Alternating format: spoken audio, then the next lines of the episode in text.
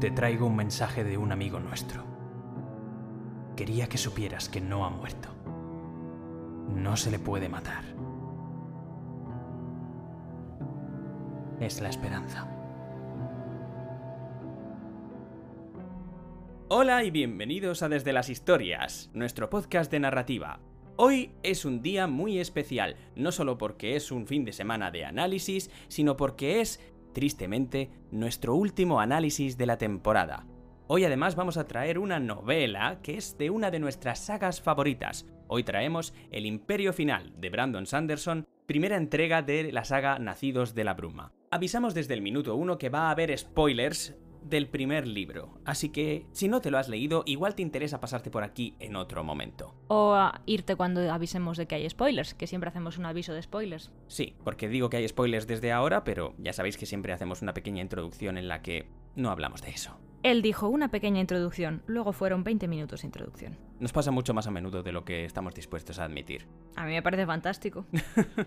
Mai, ¿qué tal estás? ¿Qué tal al otro lado de la pantalla? Bueno, pues hoy estamos grabando por primera vez en mucho tiempo a distancia porque eh, me he tenido que venir al sitio donde residía, donde ahora resido y cuando oigáis el análisis ya no. Es súper interesante esto. Y bueno, me parece que está siendo un día estupendo para grabar este vídeo porque eh, literalmente está lloviendo ceniza del cielo. What?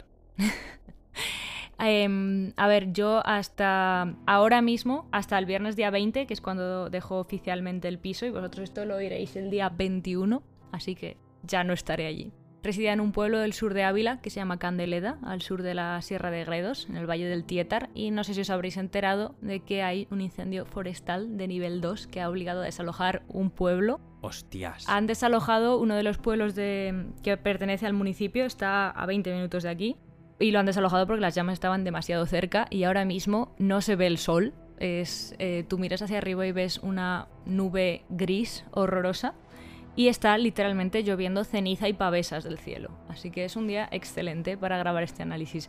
Llevo ayer y hoy todo el tiempo saliendo a la terraza con... Es como salir a un secador porque entre la ola de calor y la humareda es espectacular, de mal, sales afuera y te pega un bofetón, es literalmente como meter la cabeza en el horno. Y he estado saliendo a remojar mis plantas, porque yo soy de esas personas que tienen habilidades de druida nivel 50, tengo todo lleno de plantas. Sí, pero es que llueve ceniza y pavesas del cielo. Entonces estoy saliendo cada poco a, a remojarlas con un flu flu y, y a ver si no salen ardiendo ningunas. He metido las que he podido dentro, pero la enredadera, por ejemplo, es que llega hasta el techo. Que no sé cómo la voy a mudar, esa es otra. Mi madre dice que la vamos a enrollar en torno a mi padre en el coche, pero a lo mejor se quema y no tengo problema a la hora de mudarla. Es muy emocionante. Puedes enrollarla alrededor del coche y que sirva para atar el resto de equipaje que no quepa dentro. Eh, bueno, eso es muy green punk, sí. Sí, podría funcionar.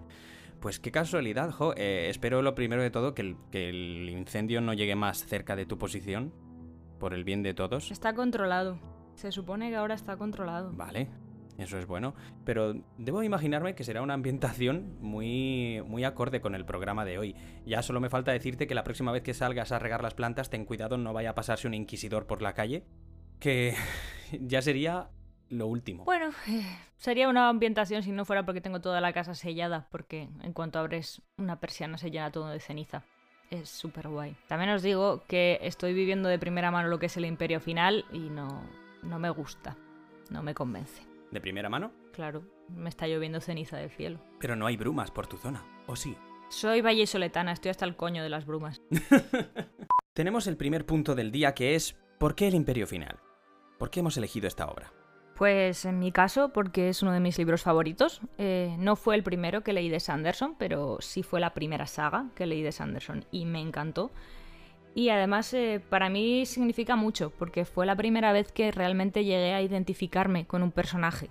Que llegué a, a entender a un personaje y a entender sus motivaciones. El- mi problema a la hora de leer libros es que, si bien entiendo y empatizo con todos los personajes, no me suelo identificar con ninguno, porque ni me van los antihéroes totales, ni me va la gente con grandes ínfulas. Y Vin está ahí flotando en el medio y gracias Vin, gracias por existir. Qué guay. Es un personaje muy humano, yo creo que es muy... Te puedes identificar con ella con mucha facilidad. A mí me ha sorprendido gratamente Vin. Conocer a Vin, conocer a Ellen, y ver la evolución de estos dos. No vamos a hablar de los libros 2 y 3, pero es una delicia de saga. A mí me ha gustado muchísimo.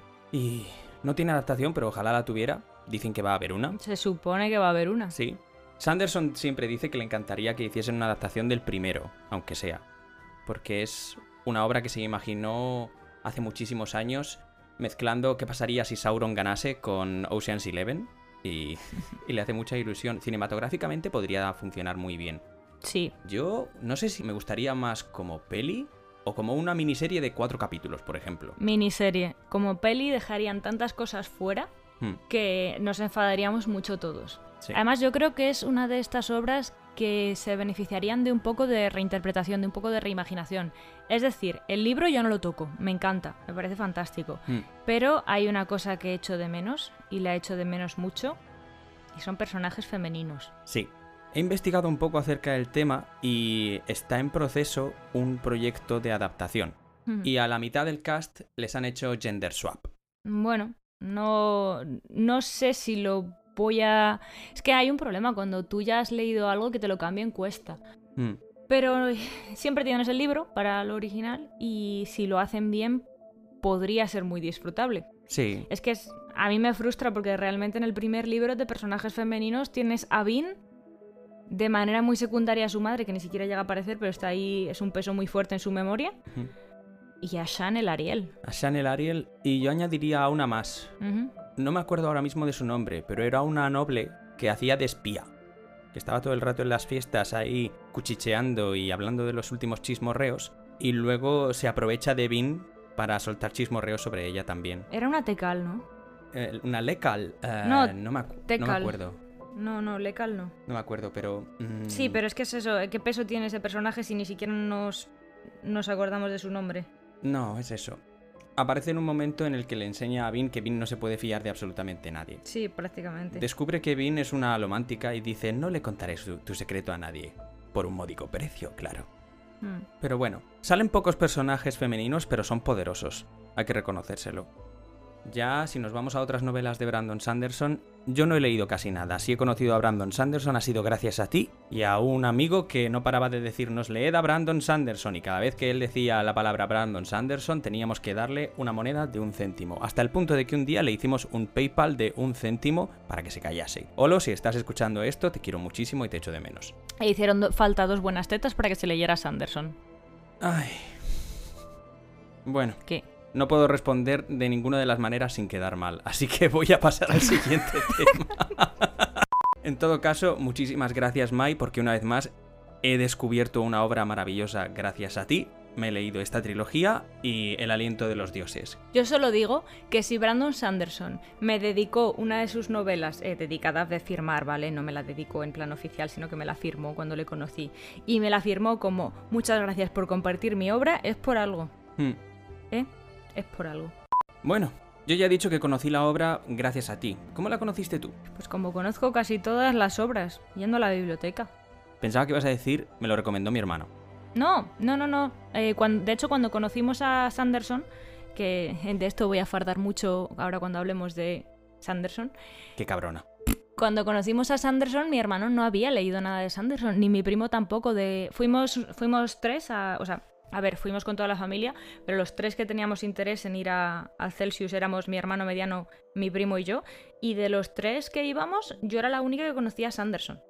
¿Esto en qué año fue? En 2014.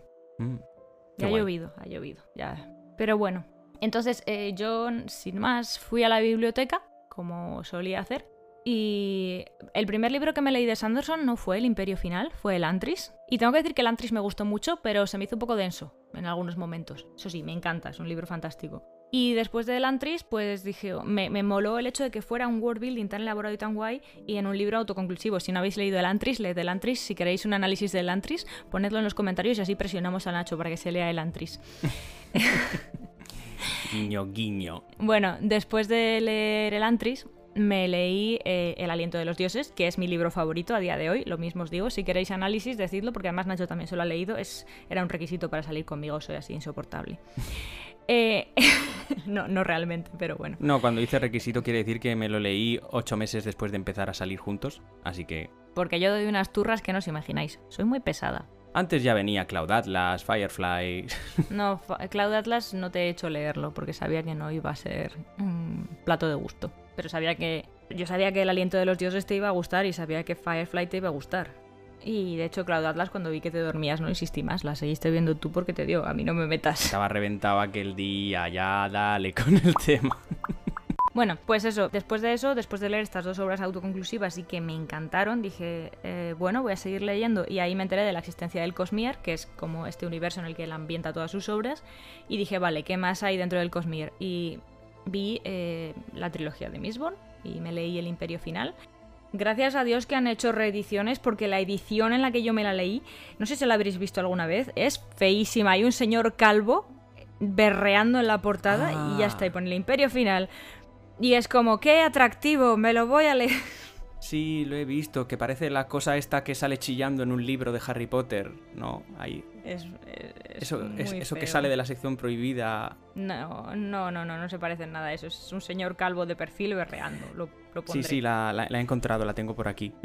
Es horrorosa esa portada. Bueno, pues con esa portada y de la biblioteca me leí el primer libro. Mm, mm, se me quedé con las patas vueltas. Dije, wow, qué pasada, no sé qué. Me leí el siguiente y flipé todavía más y me leí el tercero y dije, Sanderson, mi señor y salvador, mm, tengo que, idolatrarte en persona. Y es que casualmente al año siguiente fue cuando vino al, Celsius, al Festival Celsius, y dio la casualidad de que podía ir y fuimos eh, mi primo Antonio, mi hermano y yo. Y bueno, si hablamos de Sanderson, pues ya os puedo contar la anécdota de mm, cuando fui incapaz de decirle nada a mi ídolo. Procede. Mm, no, es mejor que hablemos un poco de Sanderson antes. Bueno, vale, aunque no hay mucho que decir de, de Sanderson. Que no hay mucho que decir de Sanderson, la madre que lo trajo. Bueno, a ver, de Sanderson podemos decir que es un autor sumamente prolífico, que va casi al libro por año. Si le seguís en Twitter, cosa que yo recomiendo y yo hago, veis eh, que él tiene como unas progress bar, eh, o sea, como un... va anotando su progreso, en plan, ¿cuánto he cumplido de lo que quería escribir? Y veis a la velocidad a la que escribe y flipáis. Escribe sobre todo fantasía, es lo que mejor se le da. Alguna vez ha hecho incursiones en la ciencia ficción, pero su ciencia ficción es más bien fantasciencia, ciencia ficción fantástica. Así que yo no diría que este señor sea muy bueno en ciencia ficción. De él de ciencia ficción me he leído em, la saga de Reckoners, que no me gusta nada, la verdad. No se puede ser perfecto. Y Skyward, que sí que me gusta mucho que de hecho Nacho algún día se lo tendrá que leer. Es, en, lo tradujeron al español como Escuadrón. Yo me lo leí en inglés porque soy una ansias y no tenía ganas de esperar la traducción. Aunque me quiero hacer con las ediciones en español por aquello de que soy una friki de las traducciones. de hecho, Mistborn lo tengo en inglés y en español. Warbreaker o El aliento de los dioses lo tengo en inglés y en español. El Antris lo tengo en inglés y en español. Estoy enferma.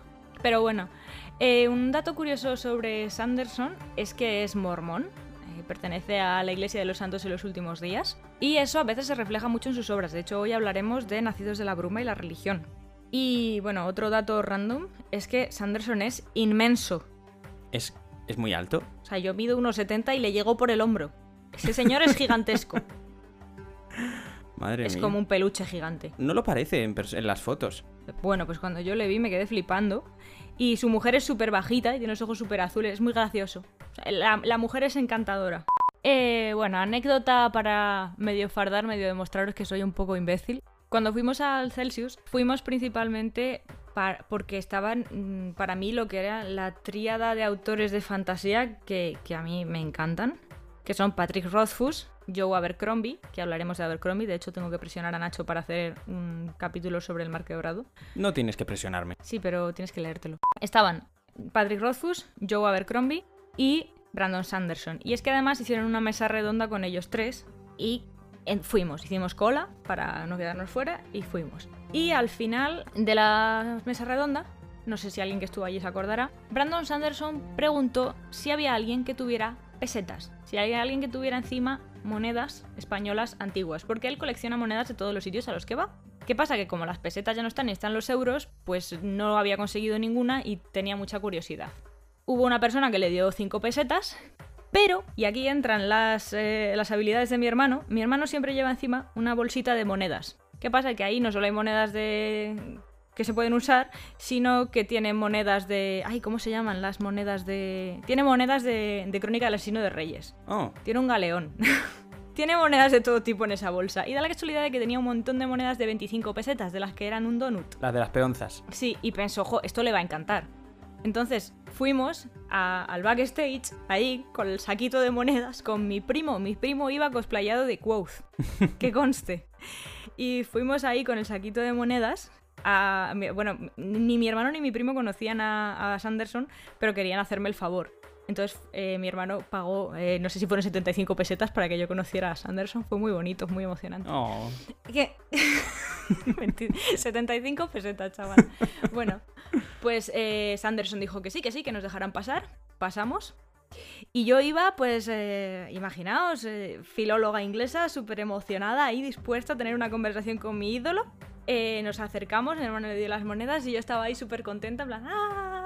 Se dio la vuelta hacia mí, súper alto el tío, me mira y me dice, eh, bueno, me dijo en inglés, eres justo como me la imaginaba. Luego me aclaró que se refería a Vin, pero claro, ante aquel comentario, yo me quedé cuaja, pero cuajadísima, no os imagináis cuánto, y me dio lo que me gusta denominar como una embolia fan. Lo que salió de entre mis labios en aquel momento fue... Ah", y ya está. PT a todos los niveles, me quedé ahí sin saber qué decir tartamudeando Ahí eh, mi hermano y mi primo cogieron el relevo y se pusieron a charlar con él. Y vino la mujer de Sanderson a cogerme por los hombros y a decirme que no pasaba nada.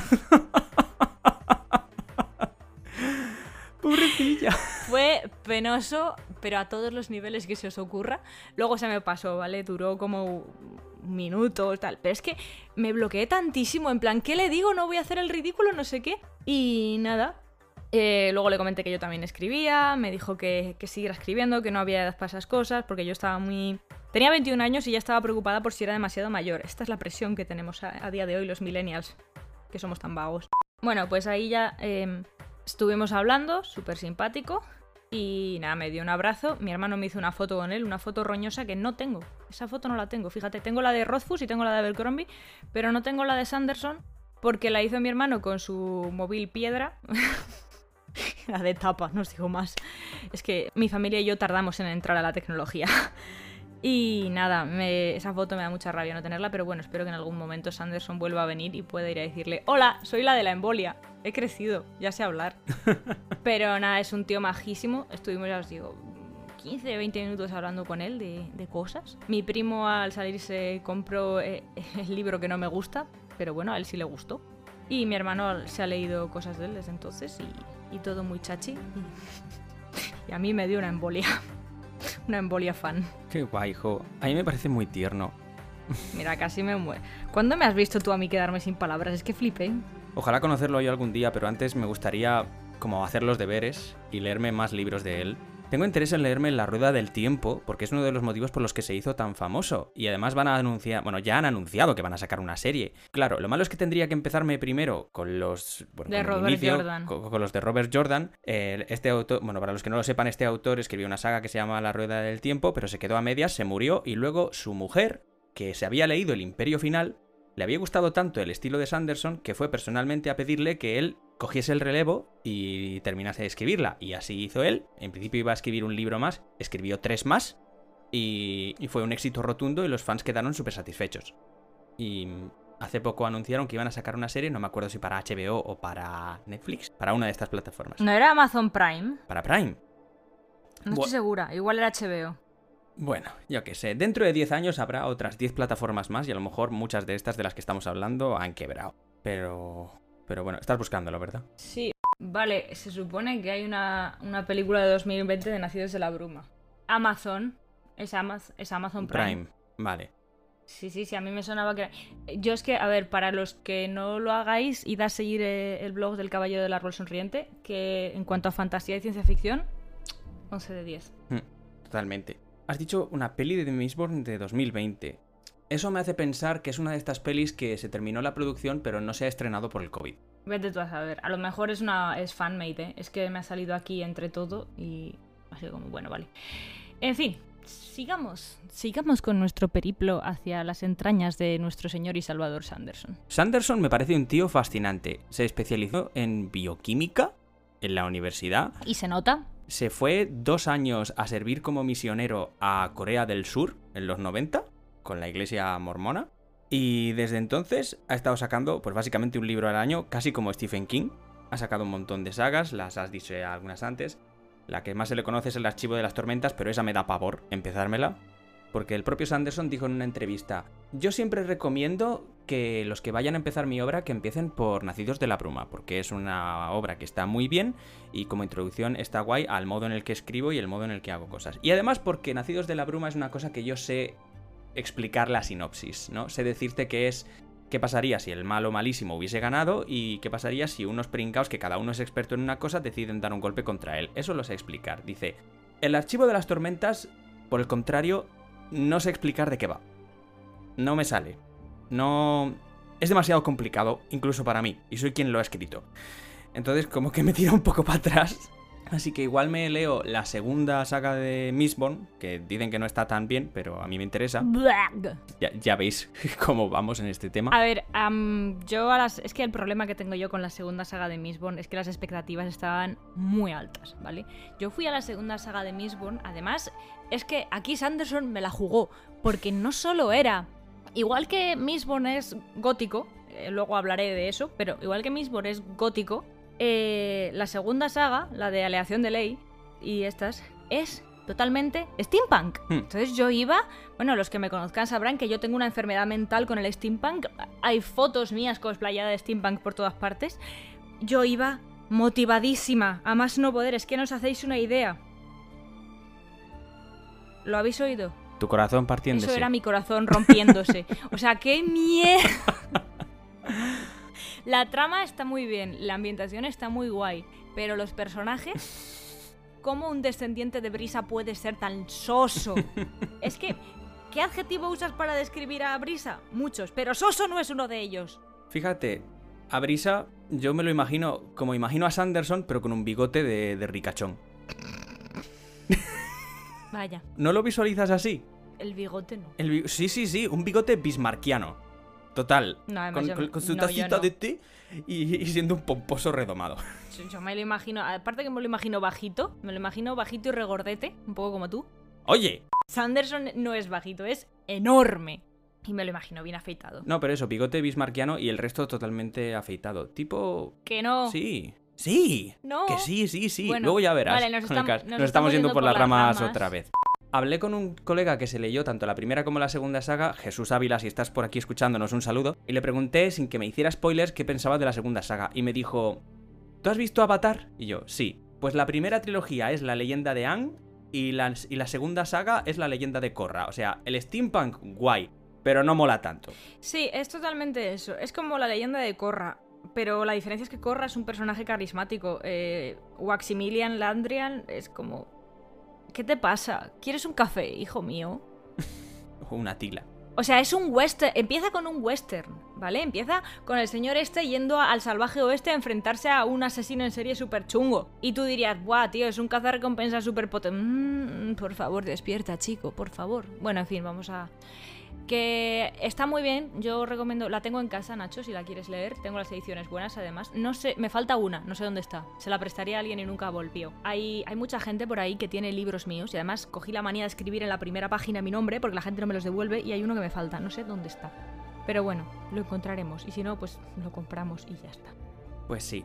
Y se supone que para este año o para el siguiente como mucho va a sacar el séptimo libro de Nacidos de la Bruma. A mí eso me da un poquito de miedo. Porque, a ver, me encanta Sanderson, ¿vale? Pero si iréis dando cuenta a medida que avance el, eh, podcast y veáis más y más episodios, que aunque yo eh, haga muchas bromas sobre ser una fangirl, soy bastante poco fangirl. En plan, os he dicho antes, hay libros de Sanderson que no me gustan. Me encanta Sanderson, pero eso no significa que me encante todo lo que hace. Y me parece que la segunda trilogía de Mistborn es un poco bajar el nivel. Y me da mucho miedo que la tercera sea, pues, Star Wars, la, primera parte, guay, las precuelas, la última, mm, pues me da miedo que pase igual. Ya. Entonces ya os digo, yo no espero con muchísima ilusión el séptimo libro de Mistborn, porque tengo miedo. Que eso realmente, si lo pensáis, es mejor, porque así luego, cuando lo vea, diré, ¡hala! Y si está bien, me seré muy feliz, y si está mal, me regoderé más en mi cinismo, y ya está. Y en la primera trilogía, que se ha convertido en una de mis sagas favoritas de repente. Normal. Bueno, llevamos media hora y no hemos contado nada. Somos fantásticos. No, hemos contado cosas. Lo que pasa es que no del libro en sí, pero vamos a pasar a eso justo ahora. Además, esta media hora luego se traduce en 23 minutos realmente. El Imperio Final. ¿Por qué nos gusta tanto esta obra? Lo hemos dividido en unas pequeñas secciones.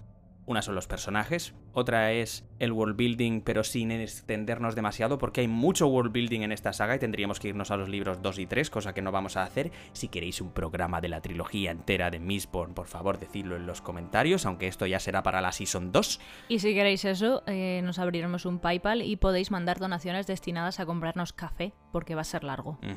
En tercer lugar, los plot twists porque es un libro que tiene muchísimos plot twists. El Imperio Final me ha sorprendido muy gratamente. Estoy acostumbrado a las series y pelis y libros sobre heists, y todos siguen un mismo esquema en el que el plan parece infalible, luego hace aguas, y luego en realidad lo tenían todo calculado, tipo la casa de papel. Y el, y el, tema este de tenerlo todo planeado solo se cumple en un aspecto. El resto del plan hace aguas y es más como que todos los personajes cogen los restos de lo que queda, los escombros, y con lo que sea consiguen llegar al, objetivo final. Y eso me parece mucho más orgánico, mucho más natural y se disfruta muchísimo más a la hora de leerlo. Esto en cuanto al plan de Kelsier. Vale, imagino que si estáis escuchando este podcast todos os habéis leído el libro. No hace falta resumir el argumento porque si no nos extendemos un montón, pero... Podemos hacer un resumen muy rápido de cara a gente que se lo haya leído hace mucho. Yo me lo tuve que releer a toda pastilla anoche y hmm. reconozco que había muchas cosas de las que no me acordaba, entonces un resumen rápido no estaría mal. Un resumen muy rápido, pues vale. Mm, es que es muy intenso el libro, ¿eh? Mm, yo no he preparado ningún resumen, pero improvisándolo diría, eh, estamos en una sociedad en la que, bueno, que está oprimida, o por lo menos un sector de la población está oprimido, los ska, en contraposición a los nobles y al Lord Legislador, que es un tirano que lleva mil años en el poder. La gente lo venera como una figura que salvó a la humanidad de un mal llamado la profundidad hace mil años, es un ser inmortal y es básicamente su rey dios. Lo que pasa es que aquellos que lo apoyaron hace mil años se han convertido en señores de la alta nobleza y los que no lo apoyaron se han convertido en... bueno, básicamente los tratan como perros. Y como esclavos, sin ningún tipo de derechos ni libertades, etcétera, etcétera. Y este es nuestro personaje principal, Kelsier, que decide reunir a un grupo de personas para dar un golpe contra el Lord Legislador. ¿Cuál es ese golpe? Derrocar al imperio. No robarle algo, no tirarle huevos a la puerta, no, derrocar al imperio final. Esto sería la sinopsis. Atención, se nos ha ido un poco bastante la olla resumiendo la trama de este libro y al final dura 42 minutos el resumen. Así que si tienes el libro muy reciente igual te interesa saltarte esta parte. Si no lo recuerdas con mucha nitidez, igual te interesa volver a escucharlo, pero ya te advertimos que es un poquito largo ya que hablamos de toda la trama del libro con pelos y señales. Si tienes el libro reciente y quieres saltar al siguiente apartado, ve al código de tiempo 10846. Vale, resumen del libro con relativo detalle para aquellos que no os acordéis de todos los detalles, que puede que tengáis algún problema, eh, que estéis como estaba yo anoche. El libro empieza con Kelsier llegando a una plantación donde descubre que el noble que vive allí, Lord Trestin, va a violar y por consiguiente asesinar en poco tiempo a una Ska. Hay una prohibición de que los nobles y los Ska tengan hijos entre sí, porque la alomancia pertenece solo a la nobleza. La nobleza, por su condición, es intrínsecamente leal al Lord Legislador. En el momento en el que alguien que está oprimido obtiene poder, lo usa contra el poder establecido. Por eso hay que evitar que los ska se mezclen con los nobles, porque si nace un medio ska con poderes, pues hay dos opciones, o que el padre se entere y se lo quede y lo use de forma bastante ilegal, porque esto está prohibido, como un brumoso a su servicio, o que se vaya con los Sky y se dedique a robar e incluso a instigar rebeliones que nunca llegan a nada, pero son un coñazo. Kelsier se da cuenta de que van a matar a una chica y se carga a todo el mundo en la plantación, a todos los nobles. Deja vivos a los Ska, pero mata a todos los nobles. De ahí pasamos a los capítulos de Bean. Bean es una ladrona callejera que ha sido abandonada por la persona que la crió, que es su hermano. Es una chiquita pequeña, débil, que no tiene mucha fuerza, pero que tiene una habilidad muy curiosa para conseguir que la gente se haga más confiada. Ella lo llama la suerte. Cuando está en una situación así un poco chunga, ella utiliza su suerte, así lo llama ella, y consigue que la gente le haga caso, o sea menos desconfiada o cualquier cosa por el estilo. En el momento en el que empezamos el libro está metida en una estafa en la que su jefe quiere engañar a el Ministerio de, eh, Ministerio de Acero, creo que era. Sí. Bueno, quiere engañar al Ministerio de Acero y dar un golpe, básicamente, en el último minuto. Son descubiertos y son descubiertos por dos personas. Bean es descubierta por Marsh, que es un buscador que quema bronce, y por Kelsier, que es su hermano. Entonces van al... Cuando Bean estaba a punto de huir porque tenía la sensación de que algo iba a pasar, va Kelsier con Doxon, que es un personaje del que hablemos más adelante, al sitio donde estaba ella con toda su banda, la salvan de una paliza, sustituyen al hombre que la iba a palizar y ponen a otro jefe en su lugar y la ofrecen unirse a un trabajo. Este trabajo es derrocar al Imperio Final. Seguro que todos os acordáis del plan, Nacho os lo puede detallar mejor que yo. Vale, cuando Kelsier le presenta a Vin a todos los miembros de la banda, vemos que cada uno está especializado en una cosa. Aquí, en este universo, Casi todos los de la banda usan un poder muy famoso en este mundo que se llama la alomancia y que, como ha dicho antes Mai, solo está reservada para los nobles y para casos excepcionales como que haya habido alguna relación con un Ska y de repente por genética haya pasado a la siguiente generación. Entonces, el plan de Kelsier tiene cuatro fases. La primera es eh, montar un ejército. Un ejército de Ska. Los entrenan y luego los esconderán en las afueras, en las cuevas. La segunda es provocar una guerra civil entre las casas nobles para que se maten entre ellas y reine el caos en la ciudad. La tercera es librarse de la guarnición, que es el ejército de la ciudad de Luzadel, el ejército real, pero son demasiado fuertes y no quieren luchar contra ellos, sino que quieren que salgan de la ciudad, porque a lo mejor hay una emergencia en otra parte del imperio, y entonces aprovechan esa ocasión para invadir la ciudad y cerrarla. Así al menos es más fácil combatirlos estando dentro de la ciudad amurallada.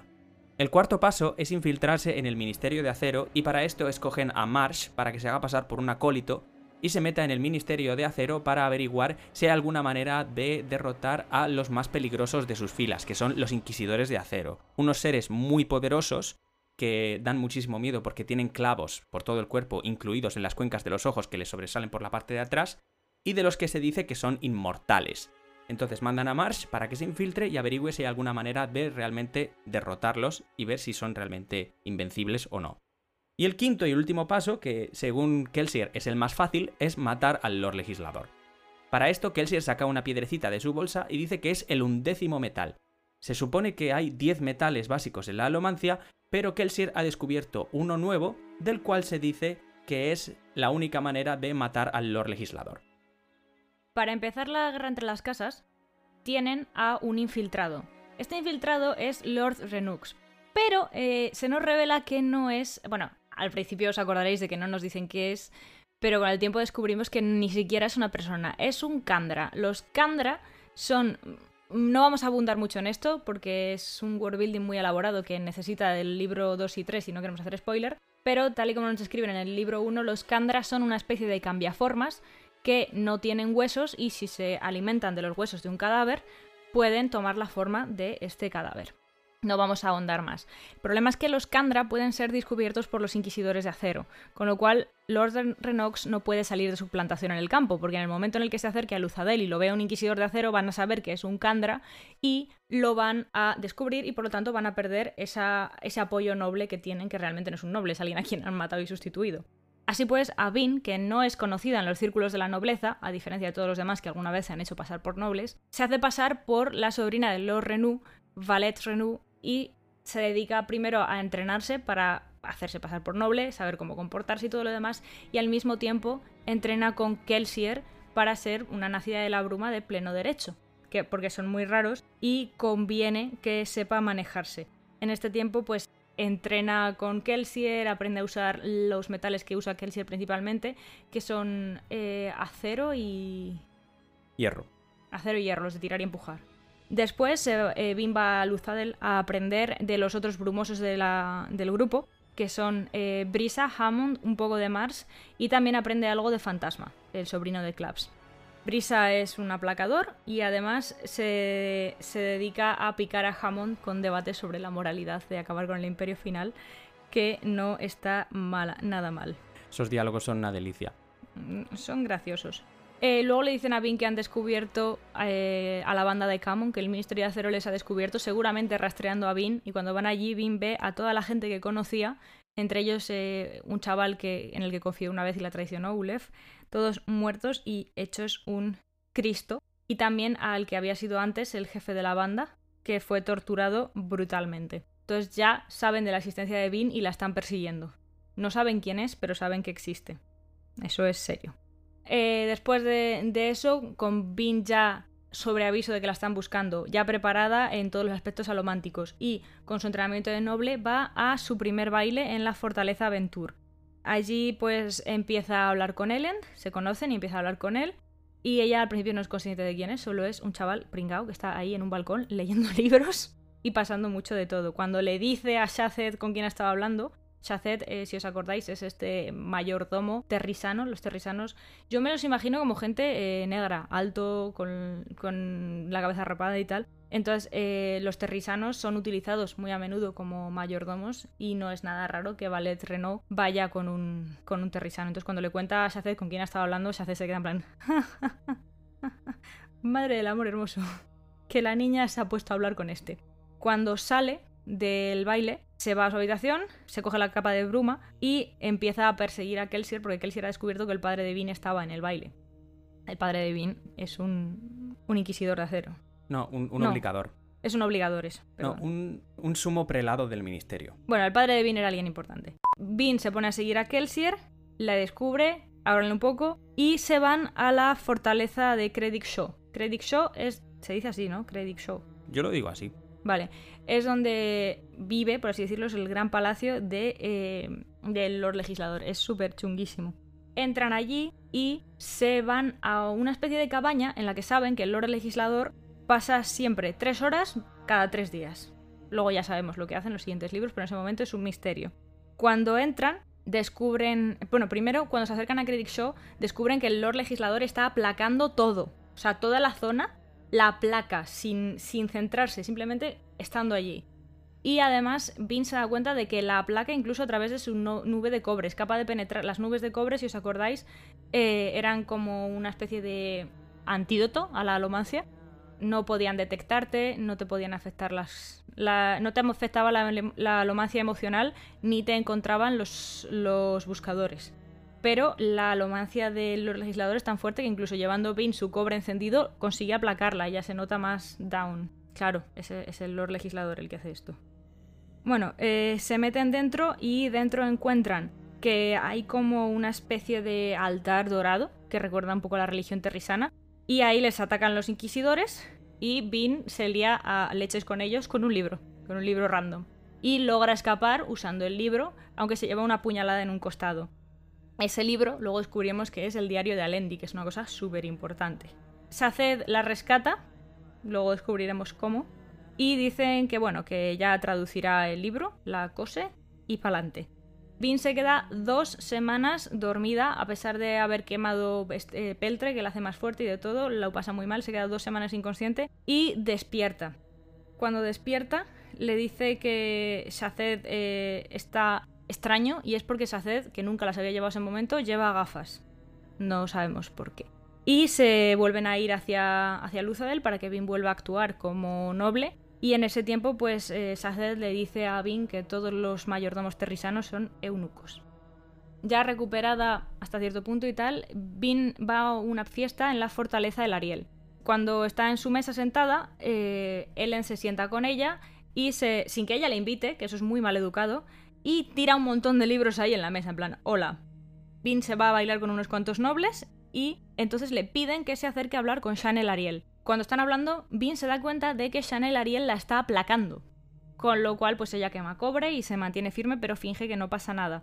Y se da cuenta de que el mayordomo terrisano de Shan está cotillando los libros de Elend y vuelve corriendo y encuentra uno que es prácticamente eh, motivo de traición, o sea que le podrían acusar de traición, así que lo, lo quita para que no se dé cuenta de que el terrisano, de que Elend eh, tiene ideas un poco raras. Cuando se van a ir, se dan cuenta de que Elend está hablando con Justin Lecal y un Hastings, que son rivales políticos de los Ventur, y eso pues sorprende mucho a Saced. Además, aquí cuando salimos de la fiesta tenemos una de estas escenas chungas en la que un soldado eh, degüella a un niño ska simplemente por mendigar. O sea, una de estas cosas que hacen que Vin se cabree y entiende por qué Kelsier tiene esta obsesión con matar nobles.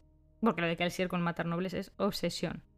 Bueno, Kelsier va montando más lío entre las casas para iniciar la guerra. En plan, tira una persona muerta en el jardín de otra, se mezcla con gente y va eh, difundiendo rumores. Le cuenta un rumor a un informante para que se lo cuente a, Lord Venture y la líe más. Y así poco a poco va alimentando esta movida. Cuando Vin vuelve en un momento a la fortaleza de Renault, en el campo, a la plantación, se encuentra con que están empezando a eh, hacer armas para el ejército. Ahí están haciendo todo tipo de armas. Después de eso, pues eh, pasamos al punto de vista de Kelsier, que está yendo a las cuevas donde están entrenando los, el ejército Ska. Y eh, cuando entra en la cueva, se va rayando con recuerdos de los pozos de Hudson porque tiene un estrés postraumático de la leche. En ese sentido, el personaje está muy bien construido. Y se pone ahí a ver cómo está el ejército, se dedica a animar a unos, hace que haya un combate y hace a uno más fuerte con alomancia para que crean que con fe se puede conseguir todo. Es un manipulador de tres pares de narices, es peor que Brisa. Volvemos con el punto de vista de Bean. Ahí es el momento también en el que Shazed le cuenta sobre la ferruquimia, de la que hablaremos luego con más detalle, y le cuenta que los guardadores, la orden a la que pertenece él, se crearon para intentar recordar absolutamente todo lo que se sabe, lo que se conserva de, Terris, de su tierra antes de, hace mil años, y que él conoce unas 562 religiones porque él está especializado en religiones y mitologías, lo que le apasiona. Este personaje me parece muy curioso para ser escrito por un mormón. Y luego, bueno, Vin se pone a hablar con Doxon, que es este... Doxon creo que no era brumoso, ¿verdad? Era no, es el, es el, único no alomántico del grupo. Es que era amigo de Kelsier de cuando Kelsier no era alomántico. Mm. Bueno, se pone... Ahí es cuando Vin conoce el backstory de Doxon, que la verdad es que es súper chungo, porque Doxon era un ska de plantación que estaba enamorado de una chica a la que el lord de la plantación violó y mató al día siguiente. Un encanto. Y ahí pues bien se empieza a rayar con que si Ellen habrá, habrá matado a mujeres ska, porque ya está empezando a sentir cosas por él. Bueno, en la siguiente fiesta a la que acude Bean se da cuenta de que lo que está haciendo sí está funcionando, hay un huevo de tensión entre los nobles, están ahí todos súper incómodos, pero sigue muy rayada pues, por lo de eh, y si Ellen se habrá acostado con una mujer eh, ska y si la habrá matado. En este momento, después de esto, antes de irse de la fiesta, Shan la para y le ordena que busque entre los libros de Elend a ver si encuentra algo que indique que Elend es un traidor. Quemadísima, Bean va por Elend y le dice que si se ha acostado con alguna Ska. Y él le dice que sí, que su padre lo obligó cuando tenía 13 años, pero que no lo ha vuelto a hacer. Entonces, esa Ska habrá muerto. Así que. Ahí Bean eh, peta y le empieza a contar a Ellen cómo es ser un Ska de verdad y Ellen se queda fascinado, no la rechaza ni nada. Y antes de irse le da un pañuelo para que sepa que también la quiere cortejar. Ahí empezamos. Eh... Ahí empezamos el romance en serio. Después de esto, Kelsier llega a buscar a Bean y se van. Llegan los dos a la tienda de clubs, al taller de clubs, donde están todos y siguen hablando de cómo va la misión, eh, y Vin ahí tiene este momento de, ay, cómo me gusta esta nueva vida, sin traicionar a nadie, sin tener miedo de todo el mundo, y tiene esa revelación de que en realidad quiere quedarse ahí. Al día siguiente de esto, Vin va con Ham a ver a la guarnición, porque Ham conoce a algunos soldados y entrena con ellos de vez en cuando, es un buen luchador, es lo que se conoce como un brazo de peltre, una persona que consume el peltre para volverse más fuerte y más ágil y tener más reflejos en la pelea. Y cuando llega al cuadrado de entrenamiento, los soldados de la guarnición están en realidad preparándose para marchar, porque ha corrido el rumor de que un ejército de Ska ha atacado una ciudad del norte y que es un ejército de unos 5.000 y han tomado la ciudad, por lo que tienen que mandar a la guarnición a sofocar la rebelión. A Bean y a Ham le entran unos sudores fríos y vuelven al taller de clubs a anunciar esto, porque se ve que cuando fue Kelsier a supervisar al ejército, aparte al principio Ham estaba como general del ejército, pero decide revelarlo para que Ham pueda volver con ellos a Luzadel y a cambio ponen como nuevo general a Jeden. Jeden es un señor que ha sido líder del movimiento de rebelión Ska durante muchísimos años, pero que nunca ha llegado a nada porque cada intento de rebelión ha acabado sofocado y aplastado y ha hecho que, que los Ska acaben pues peor que antes. Pero al ver que tenían un ejército más eficiente de lo normal, este se le suben los humos y decide atacar la ciudad sin decírselo a la banda. Lo cual es una idea terrible porque ha delatado su plan y su posición y entonces gran parte del plan se va al traste porque el ejército es un pilar importante. Kelsier decide no, esperar ni un minuto más y le dice a Vin que se vaya con él porque van a ir corriendo, consumiendo peltre, consiguiendo una velocidad y una fuerza sobrehumana, para ver si consiguen llegar a donde está el ejército antes de que llegue la guarnición y los aniquile. Se pasan dos días enteros corriendo sin parar ni descansar, y para cuando llegan ya es tarde. Llegan a un campo de batalla en el que todos los soldados Ska están siendo masacrados. Deciden ir a las cuevas para ver si todavía quedan unos soldados allí y descubren que de los 7.000, 8.000 que tenían quedan unos 2.000, los cuales deciden llevarse a Luzadel por todos los modos posibles, por túneles, por barcazas eh, de poblado en poblado, migrando hasta Luzadel e intentar salvar los resquicios de lo que queda del, del ejército. Esto para Kelsier supone un golpe tremendo, pero no pierde la esperanza y decide seguir adelante con el plan. Jeden, por su parte, ha muerto en batalla. Bueno, después de esto vuelven para Luzadel. Vin tiene la primera resaca de peltre gorda, en plan 15 días después le sigue doliendo la cabeza, lo cual es bastante serio. Y hablan de qué va a pasar con el trabajo, si van a seguir o no. Y en ese momento Fantasma entra y anuncia que están ejecutando a gente inocente en la plaza. El Lord Legislador ha cogido y ha matado un número de Ska. Bueno, va a matar a un número de Ska porque les da la gana. Kelsier lleva a toda la banda, lo ven desde un tejado y ven cómo matan a los Ska y además cogen su sangre y la ponen en una fuente. En plan, ejemplo, es súper, es brutal. De hecho, busco la escena. Mirad, dijo Doxon, casi con toda seguridad ajeno a la batalla invisible que había tenido lugar a su alrededor. Los carros de los prisioneros.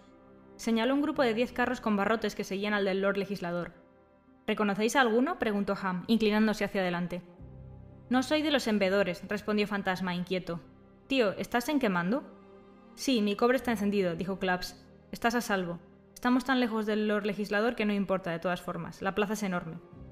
Fantasma sintió y empezó a quemar estaño. Un momento después sacudió la cabeza. No en reconozco a ninguno. No estuviste presente en gran parte del reclutamiento, Fantasma, dijo Ham, forzando la vista. Kelsier se subió a la cornisa y se protegió los ojos con una mano. Puedo ver a los prisioneros. No, no reconozco ninguna cara. No son soldados cautivos. ¿Quiénes entonces? preguntó Ham. Parece que son mujeres y niños. ¿Las familias de los soldados? preguntó Ham, horrorizado. Kelsier sacudió la cabeza. Lo dudo. No habrán dedicado tiempo a identificar a los Ska muertos. Ham frunció el ceño, confundido. Gente al azar, Hammond, dijo Brisa con un suspiro. Ejemplos. Ejecuciones aleatorias para castigar a los Ska por albergar rebeldes en su seno. No, ni siquiera eso, dijo Kelsier. Dudo que el Lord Legislador sepa siquiera, ni le importe, que la mayoría de esos hombres fueron reclutados aquí, en Luzadel. Debe de imaginarse que se ha tratado de otra rebelión campesina. Esto... Esto es solo una forma de recordarle a todo el mundo quién tiene el control. Los carros de los prisioneros se detuvieron y un grupo de obligadores y soldados comenzaron a hacer bajar a sus ocupantes. Seguía cayendo ceniza negra cuando el primer grupo de prisioneros, la mayoría debatiéndose débilmente, fueron arrastrados hacia la plataforma elevada central. Un inquisidor dirigía el trabajo, indicando que los prisioneros fueran congregados junto a cada una de las cuatro fuentes en forma de cuenco de la plataforma. Cuatro prisioneros fueron obligados a arrodillarse, uno junto a cada una de las fuentes, y cuatro inquisidores alzaron hachas de obsidiana. Las cuatro hachas cayeron y cuatro cabezas rodaron. Los cuerpos, todavía sujetos por los soldados, vaciaron su sangre en los cuencos de las fuentes. Las fuentes empezaron a manar rojas. Los soldados arrojaron los cadáveres y trajeron otras cuatro personas. Y esto sigue. Cuatro muertes más, una de ellas la de un niño. Esto, dijo Kelsier, indicando furioso a la plaza central, esto es nuestro enemigo. No hay cuartel, no hay vuelta atrás. No es un trabajo sencillo, no es algo que podamos descartar cuando nos encontremos con unos cuantos contratiempos inesperados. Cuatro muertes más. Miradlos, exigió Kelsier, señalando los palcos llenos de nobles. La mayoría de ellos parecían aburridos, y unos cuantos incluso parecían estar divirtiéndose, y se volvían y bromeaban entre sí mientras las decapitaciones continuaban. Sé que dudáis de mí, dijo Kelsier, volviéndose hacia el grupo. Creéis que he sido demasiado duro con los nobles, creéis que me gusta demasiado matarlos. Pero ¿podéis sinceramente ver esos hombres reír y decirme que no se merecen morir por mi espada? Solo hago justicia. Cuatro muertes más. Es hora de detener esta charada, dijo Kelsier, mirándolos uno a uno. Si vamos a hacerlo, tenemos que ser sinceros y leales unos con otros. Tenemos que admitir que no es por dinero, es para detener eso. Señaló el patio con sus fuentes rojas, un signo visible de muerte para los miles de Skaga que estaban demasiado lejos para ver lo que estaba sucediendo. Pretendo continuar mi lucha, dijo Kelsier suavemente. Me doy cuenta de que algunos cuestionáis mi liderazgo. Creéis que me he estado haciendo demasiada propaganda entre los SKA. Susurráis que me estoy convirtiendo en otro Lord Legislador. Creéis que mi ego es más importante para mí que derrocar al Imperio. Cuatro muertes más.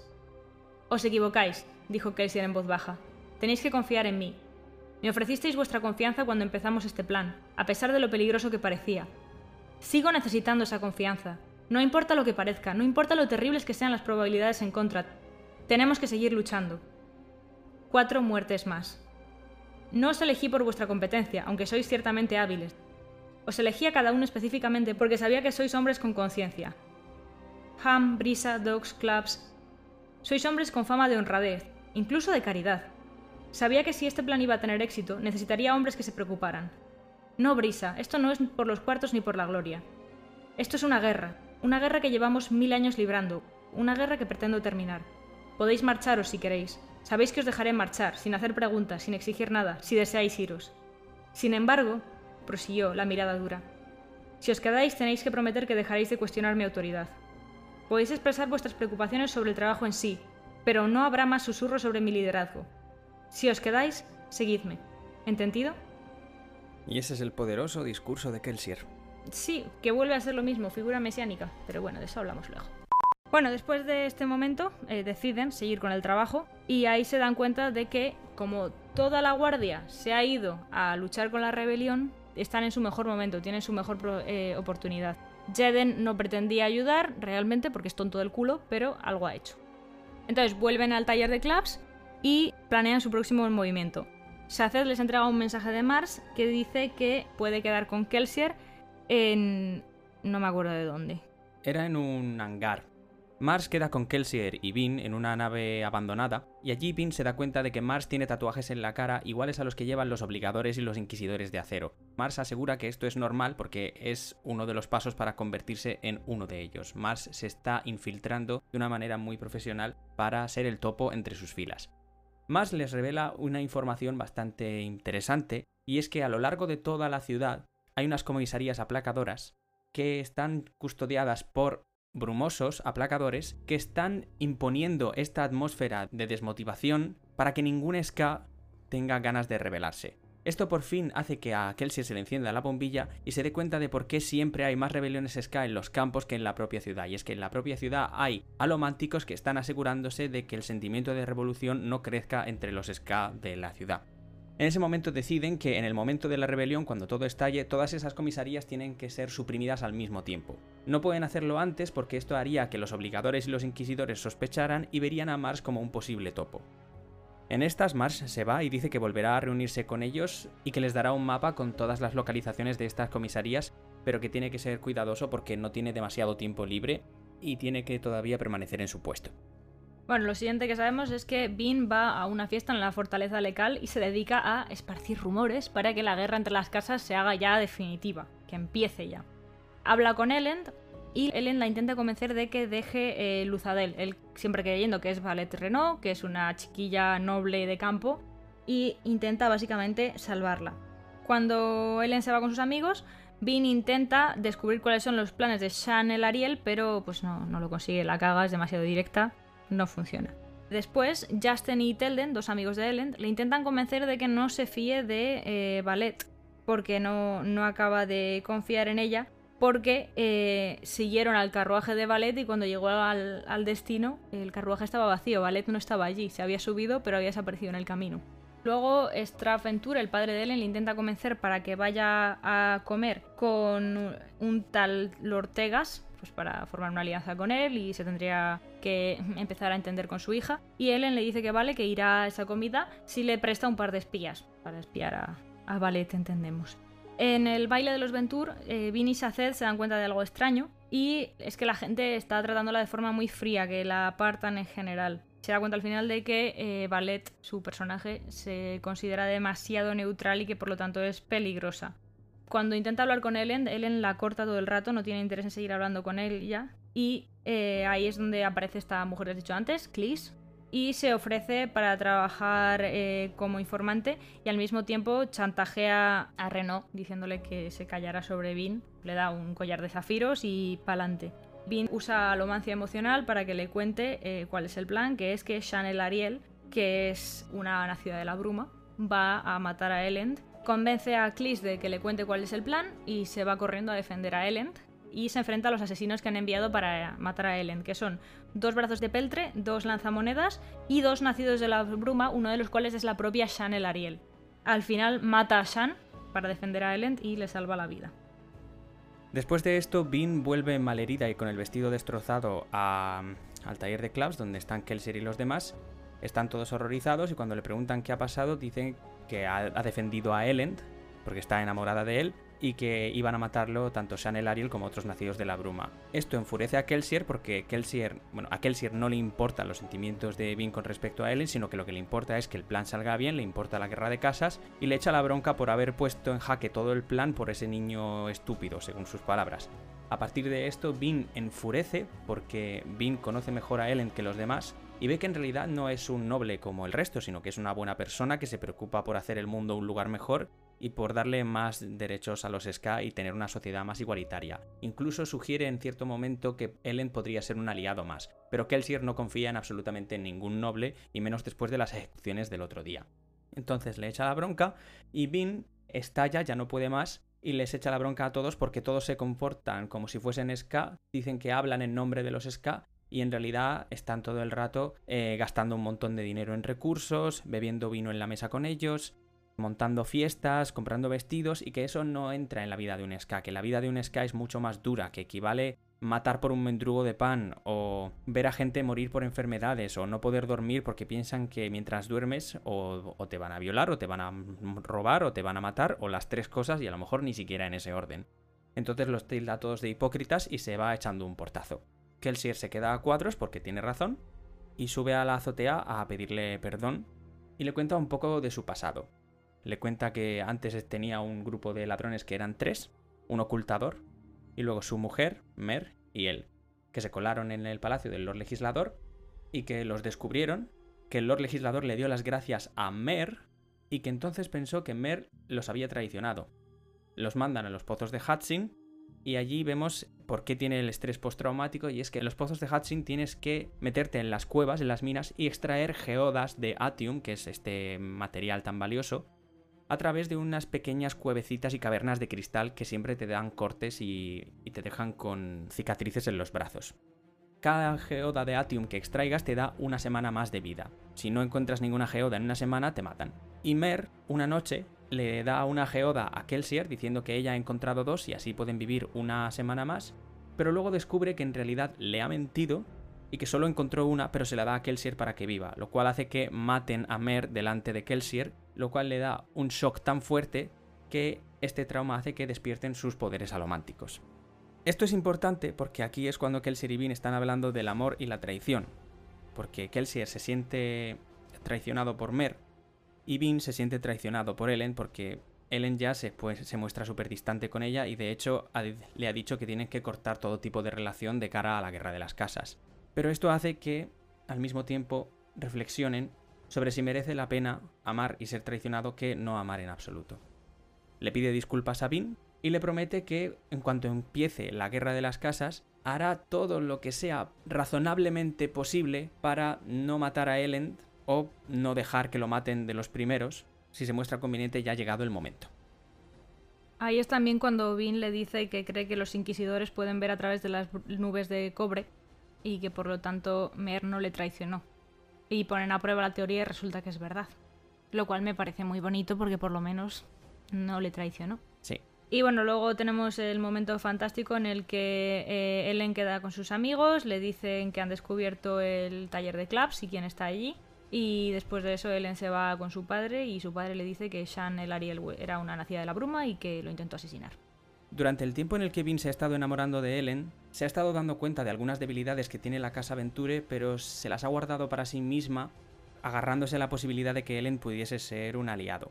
Pero al ver que ya lo que importa realmente es que el plan funcione, decide contarle a Kelsier que la familia de Ellen, los Venture, se encargan de el transporte de Latium desde los pozos de Hudson a Luzadel, que es básicamente la fuente principal de riqueza y de control de los nobles. Esta información le puede servir a Kelsier para luego avivar la llama de la guerra de las casas.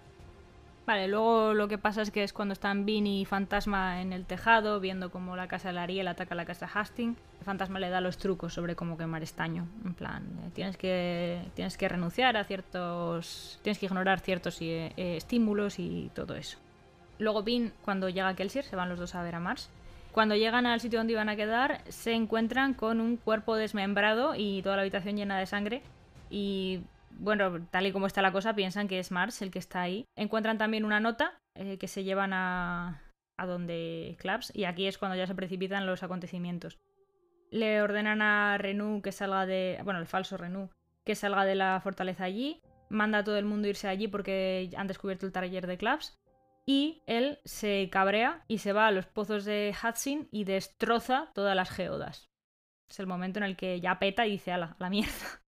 El plan de Kelsier sigue en su curso con los pocos elementos que quedan. La guerra de las casas es inminente, no tienen ejército, la guarnición no sé si todavía, si para este punto sí que ya ha vuelto a la ciudad o sigue fuera sofocando la rebelión, y ya solo queda deshacerse del Lord Legislador. Y para eso, Kelsier dice que tiene el undécimo metal. Sin embargo, Kelsier le, le confiesa a Vin que lo ha probado y no funciona, que no hace absolutamente nada. En un momento dado, Vin le pregunta a Saced porque él recopila un montón de leyendas, mitología, historias, y Saced le confiesa que efectivamente no había oído absolutamente nada sobre el undécimo metal, así que sospecha que es una cosa que se ha inventado Kelsier para mantener al equipo y a los Ska con fe en ellos.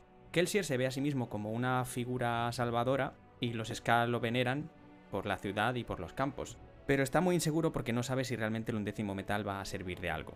Después de los pozos de Hudson, después de que destruya todas las geodas, esto es importante porque eso significa que no va a volver a crecer Atium en esos sitios hasta 300 años después, lo cual ha desequilibrado toda la economía del imperio final, al día siguiente anuncian que van a haber ejecuciones una vez más. Entonces asisten todos a la plaza y cuando están a punto de empezar las ejecuciones, mientras están llegando los carros, se dan cuenta de que en esos carros van el falso Lord Renou, Fantasma y otros sirvientes que estaban en la mansión donde se alojaban en Feliz, a las afueras de Luzadel. Kelsier decide lanzarse en mitad de todo aquello y es entonces cuando aparecen los inquisidores de acero y empieza a haber una masacre. Empiezan los inquisidores a masacrar Ska y uno de ellos se enfrenta directamente con Kelsier. Mientras tanto los demás están mirando desde una azotea. Al mismo tiempo, Ham ha ido a reclutar a todos los Ska que quedaban del ejército y los que estaban todavía reclutando y entrenando en secreto en Luzadel y asisten a la plaza. Kelsier tiene una pelea espectacular con un inquisidor y acaba decapitándolo delante de todos. Esto supone un shock para toda la población porque existía el mito de que los inquisidores eran inmortales, pero Kelsier acaba de demostrar que no. Y en mitad de todo eso aparece el Lord Legislador. Empieza a pesar el aire todo el mundo empieza a sentirse aplacado, la atmósfera opresora del Lord Legislador inunda toda la plaza, y cuando llega, se enfrenta a Kelsier y de un solo golpe lo mata. Le da una bofetada, que es mucho más triste. Le da una bofetada, lo manda no sé cuántos metros más allá, y cuando se acerca, Kelsier en sus últimas palabras le dice que no puede matarlo porque él es la esperanza, y el Lord Legislador, como respuesta, pues coge una lanza y se la clava en el pecho, en plan, ala, por toto. Bean entra en shock, porque ella estaba tan acostumbrada a no confiar que ha tenido que abrirse poco a poco para confiar en Kelsier y al final Kelsier la ha abandonado y los de la banda deciden huir de allí. Todo parece que está perdido puesto que ya el plan ni siquiera tiene un líder al que seguir, el líder Kelsier ha muerto. Y parece que todos están a punto de tirar la toalla cuando de repente ocurre algo bastante inusual. Y es que todos los Ska han visto cómo Kelsier ha matado a un inquisidor e inmediatamente después ha muerto a manos del Lord Legislador y lo ven como un mártir. Pero no solo como un mártir, sino que muchos aseguran que se les ha aparecido el propio Kelsier después de morir esa noche como una figura que va a salvarlos a todos. Entonces empiezan a ver a Kelsier como un verdadero dios, como un nuevo dios, no como el Lord Legislador que ya es de por sí un rey dios, sino como una nueva alternativa y la esperanza. Esto consigue que todos los Ska de la ciudad por fin se unan bajo un mismo objetivo y empiezan una rebelión a gran escala por las calles al mismo tiempo que está habiendo una guerra de casas. La guerra de casas se ve incluso interrumpida porque la rebelión Ska es tan grande que incluso ellos se están viendo amenazados, así que muchos nobles están empezando a huir de la ciudad, incluidos los Venture. Sin embargo, Elend no quiere irse porque Elend también estaba en la plaza y en mitad de todo el barullo encuentra a Lord Renou preso en uno de los carruajes y decide ir a ayudar y rescatarlo. Bean, en un último intento por conservar su esperanza, decide ir sola a Kedrick Shaw, el palacio del Lord Legislador, e intentar hacer lo que no consiguieron Kelsier y ella la otra vez, que es averiguar qué es lo que hay en la cámara secreta de este palacio. Cuando llega al palacio, aparecen unos cuantos inquisidores y lucha contra ellos. Bean les da pal pelo, pero al final acaban apresándola y la meten en una celda donde además le hacen consumir un metal que hace que se le agoten todas las reservas de metales que tiene en su interior. Poco después, totalmente indefensa, ven que meten a alguien más dentro de la celda. Ese alguien es Saced, que ha ido en su búsqueda. En lo que es los sistemas de magia hablaremos en detalle más tarde, pero lo que necesitáis saber ahora es que Saced es un feruquimista, o sea, una persona que coge los metales y almacena sus propias cualidades dentro, acumulándolas para un momento eh, de necesidad, y extrae de los pendientes que se ha tragado una fuerza sobrehumana con la que duplica su tamaño y rompe los barrotes de la celda liberando a Bean. En ese momento, al mismo tiempo, aparece Ellen, que ha ido a entregarse a la banda de Kelsier para decir que quiere ayudar a Bean y estos le dicen, pues eh, chico, llegas un poco tarde, se ha ido sola a Kedrick Shaw. El otro se queda como, ¿qué? Y decide seguirla al palacio. Ellen no resulta ser de mucha ayuda, pero Bean llega incluso a la sala donde está el Lord Legislador y tiene una pelea con él que al principio parece que va a ir mal, puesto que el poder del Lord Legislador es muy fuerte, pero algo bastante inusual pasa. Y es que las brumas, que son estas nieblas que aparecen por la noche y de las que todo el mundo tiene miedo porque dicen que hay espíritus de la bruma, espectros y, demás cosas sobrenaturales que hace que la, que la gente se vuelva loca y tal, Bean consigue extraer poder de esas brumas para acabar con la debilidad que del Lord Legislador. Ese momento descubre que el Lord Legislador no es este salvador del que se habla en las leyendas, en los libros, sino que era el mayordomo de este salvador, que en el último momento lo traiciona, lo asesina y se queda el poder para sí mismo. Y que al mismo tiempo no es una deidad, sino que es un alomántico y un feruquimista al mismo tiempo, que ha combinado los dos poderes de una manera en las que se beneficien el uno del otro y consiga una fuerza sobrehumana, una longevidad absoluta, una salud de hierro y amplificar todos los poderes de la alomancia. Cuando Vin consigue con su alomancia arrancarle los brazaletes de los que guarda su poder al Lord Legislador, empieza a envejecer a una velocidad eh, supersónica.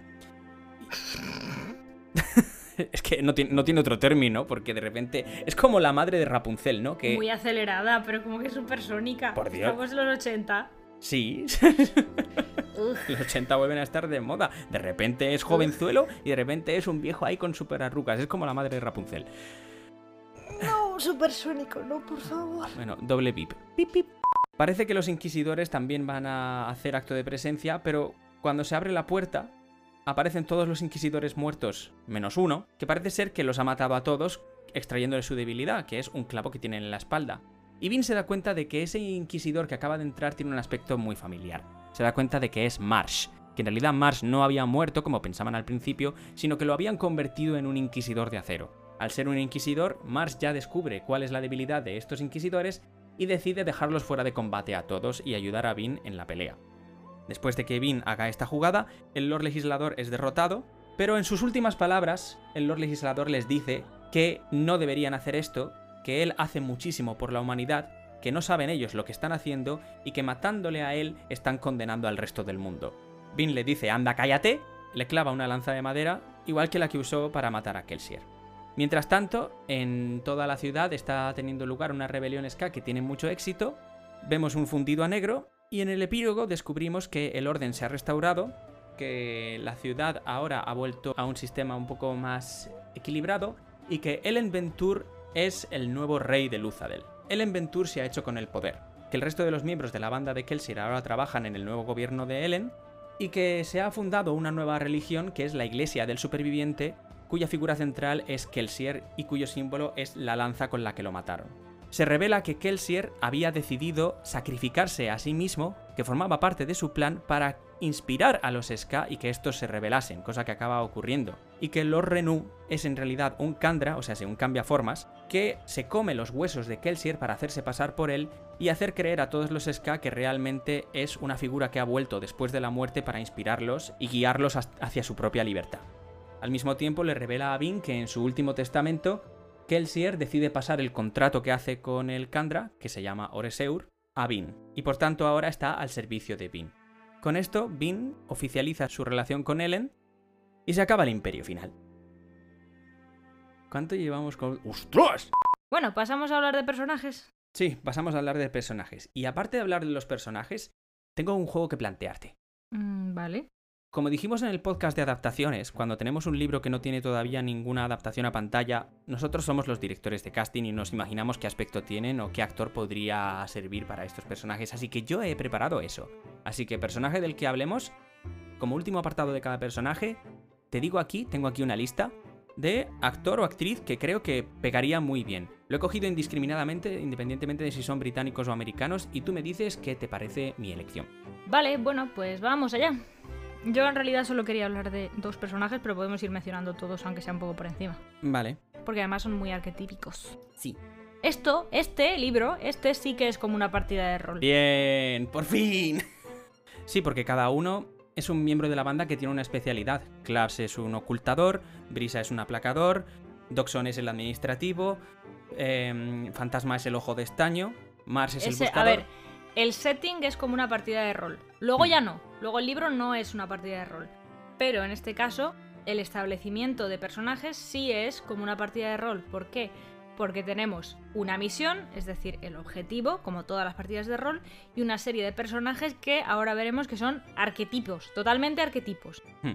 Luego ya se desarrolla muy bien y no acaba de ser, pero como base es una partida de rol. Has dicho que solo querías hablar de dos personajes, imagino que serán Pero Kel- podemos hablar, de, podemos hablar de todos. O sea, yo en profundidad solo quiero hablar de dos, pero. Vale. Los profundos imagino que serán Kelsey y Bean. Pues si quieres los dejamos para el final. Vale. En la lista esta que tengo aquí, el orden va a ser aleatorio, así que empezamos con Straff Venture. Vale. A ver, Straff Venture es un villano bastante estándar. Es una persona sedienta de poder, sin mucha empatía, que está dispuesta a acabar con su hijo para conseguir sus objetivos. O sea, la vida del- de Ellen le viene dando muy igual. Y realmente no tiene muchísima profundidad ni muchísimo desarrollo. Para mí es simplemente arquetipo villano, fin. Sí. Es un malo malísimo y además si lo piensas no tiene ninguna cualidad redentora. No, y tampoco se ve en los libros siguientes. Por eso, es simplemente un arquetipo de villano. Vale. Pues arquetipo de villano nos lo quitamos de en medio, gracias. Como actor he elegido a Charles Dance, al Tywin Lannister. Bueno, pues la foto que me has pasado, así con su bufandita y su cara de malvado, sí. No lo haría tan mayor, pero bueno. No. Mm, para mí no era tan mayor, pero está bien. El concepto está bien. Vale. Eh, siguiente personaje que tengo aquí, Saced. Shazed es muy interesante y de hecho sí que también quería hablar un poco de él, aunque pensaba hablar de él en profundidad cuando hablemos de Nacidos de la Bruma y la religión. Es un personaje muy interesante para estar escrito por un mormón. Hmm. Porque si te das cuenta, Shazed cree en absolutamente todas las religiones que predica y lo dice él tal cual. Y bueno, luego hablaré de él en relación a la importancia que tiene como baluarte de la fe sincera frente a la fe institucional. Es muy interesante. Pero bueno, es un personaje que a mí me gusta mucho porque es eh, muy sincero, es una persona que siempre intenta ayudar, que realmente persigue unos ideales, pero que es muy poco conformista. Es decir, a primera vista Shazed puede parecer débil. Si te das cuenta, es muy tímido, no suele plantar cara, pero cuando llega el momento de la verdad, ni se deja llevar como los demás terrisanos por, pues, por lo que le han educado para hacer. Piensa que le educaron desde niño, que le castraron, que todo. Ni está dispuesto a rendirse cuando se trata de la gente de la- a la que quiere y de su fe. Hmm. Y eso me parece muy interesante. A mí me parece un personaje muy entrañable al principio. Siempre se muestra muy... Es esta ternura que te da porque ves que es un personaje que sufre y que tiene un trasfondo cultural cargado de traumas, teniendo en cuenta que una parte de su, de su estirpe, por, por decirlo de algún modo, es perseguida por el Lord Legislador y por la religión en general de acero. No entiendo. Gran parte de los terrisanos son, son feruquimistas. Y estos feruquimistas son perseguidos por el Ministerio de Acero y son ejecutados. Porque el Lord Legislador sabe que si existe la posibilidad de que la alomancia se pase de generación en generación, y la feruquimia también, en el momento en el que haya otro feruquimista y otro alomántico que se junten, pueden hacer un segundo Lord Legislador, lo cual sería una amenaza muy importante para él. Ujú. Entonces decide hacer esta limpieza étnica de los terrisanos y relegarlos todos a ser simplemente mayordomos, a servir a los nobles. Mm. Entonces te da pena cuando te cuenta todo esto, cuando Vin descubre que es un, que es un eunuco, y sin embargo lo- me lo imagino casi siempre sonriendo y siempre amable y siempre... Además es tierno. Es como yo esperaba a alguien como un niño soldado ya de mayor, y sin embargo veo a esta persona afable que es de las que incluso consigue hacerse muy amiga de Vin. Mm. Entonces me, me causa ternura, no, no, tiene, no hay otra palabra. y mucha penita. Pero bueno, es, es de mis personajes favoritos también. Aunque cobra mucha más profundidad en los libros 2 y 3. Vale, te he mandado por Telegram la foto de a quien me imagino para Saced. Sí, ya, ya la he visto al principio. Este señor se llama Lance Reddick y es famoso por salir en The Wire, una serie muy famosa de televisión. Sí que me pega. Sí, ¿verdad? Tiene los rasgos así alargados. ¿Es alto? Sí, Debería ser muy alto. sí, es En alto. mi cabeza. Es alto, en mi creo, cabeza. creo que... Mide 1,88. Es muy alto. Perfecto. Tiene que ser muy alto. El siguiente personaje que tengo es Lord Renú, pero no podemos decir exactamente mucho de él porque en realidad no es Lord Renú. Sí, y de Oreser tampoco podemos decir mucho sin cargarnos los siguientes libros, así que hmm. ¿qué actor le has dado? Pues he elegido a Donald Sutherland para hacer de Lord Renú. Te mando la foto. ¡Oh, Dios! Lo conoceréis por los, Juegos, del, hambre. Es el presidente Snow. Sí. A mí me pega. Sí, a mí también. Porque tiene esa cara que puede ser entrañable u odioso. Exacto. Es perfecto. es genial, me parece... Sí, sí, eh, ese, te lo compro. O sea, y este 100%. Genial. Vale, pues el siguiente personaje es el Lord Legislador, o Rashek. Guau, Rashek. Rashek es súper interesante, tío. Hmm. Porque es, es la personificación de este principio de todos somos el héroe de nuestra propia historia. Sí. Porque es un villano de manual, ¿vale? Es una persona que llevada por un racismo brutal, de hecho, aquí puedo hablar del tema de cómo durante todo el diario de Alendi vemos que Rasek le tiene envidia y hay un momento en el que literalmente nos dice Creo que he descubierto por fin por qué me odia tanto Rasek. No cree que un extraño como yo, un forastero, pueda ser el héroe de las eras. O sea, puro racismo. ya directamente. Hmm. O sea, es un racista. Sí. Es una persona que está dispuesta a apuñalar a alguien por la espalda para hacerse con un poder que considera suyo por algo tan chorra como el ser de un sitio o el otro. Y en cambio, él a sí mismo se ve como el héroe salvador de la humanidad. Es brutal. Hmm. Es un personaje, además, me hubiera gustado verlo más desarrollado. Me hubiera gustado ver más de. En, en este primer libro, aunque luego tal me hubiera gustado saber más de, él. Eh, nos insinúan varias veces que, es, eh, que era el líder de su pueblo, que era importante para los suyos, que lo trataban con respeto, pero ¿quién era? ¿Tenía una familia? ¿Tenía hijos? ¿Qué estaba defendiendo? Pues citando a Saced al final del libro, la persona que nos podía dar todas esas respuestas ha muerto por una lanza en el corazón. Exacto. Bueno, ¿a quién, te, ¿a quién me pones tú como Lord Legislador?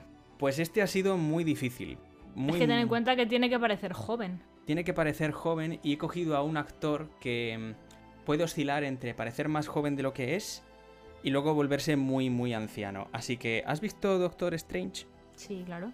Vale, pues he elegido al malo, he elegido a Matt Mikkelsen. Vale, este yo le conozco porque sale en una serie que se llama Aníbal, que me gusta mucho. Ah, sí, también es Aníbal, también sale en Rogue One. Este es el que diseña la estrella de la muerte, curiosamente. Le veo un problema. ¿Cuál? Tiene que ser Terrisano. Ya, esa es otra. Eh, con algunos tengo... No, pero con este solo tengo un actor. No, eh, Bueno, no. Ya me acabas de recordar a otro. Eh, lo tenía reservado para Jeden, pero, pero creo que puede servir. Este es perfecto, vale. Te presento a Riz Ahmed. Este señor lo vi hace nada en Sound of Metal. Sí, Perfecto. Además, una de las cosas que te dice en el diario de Alendi, que es lo que me he leído con más cuidado, es que eh, es atractivo. Rashek es mm. guapo. Y este, pero que tiene una belleza como dura. Este nos podría valer, yo creo. A mí me parece guapo. Sí, puede valer. Vale, nuestro siguiente personaje es Chanel Ariel. Hmm. Bueno, aquí tengo cinco actrices. No, seis. Y al final he elegido a una. Vale. Una solo. Pero vamos a hablar un poquitín de Shan.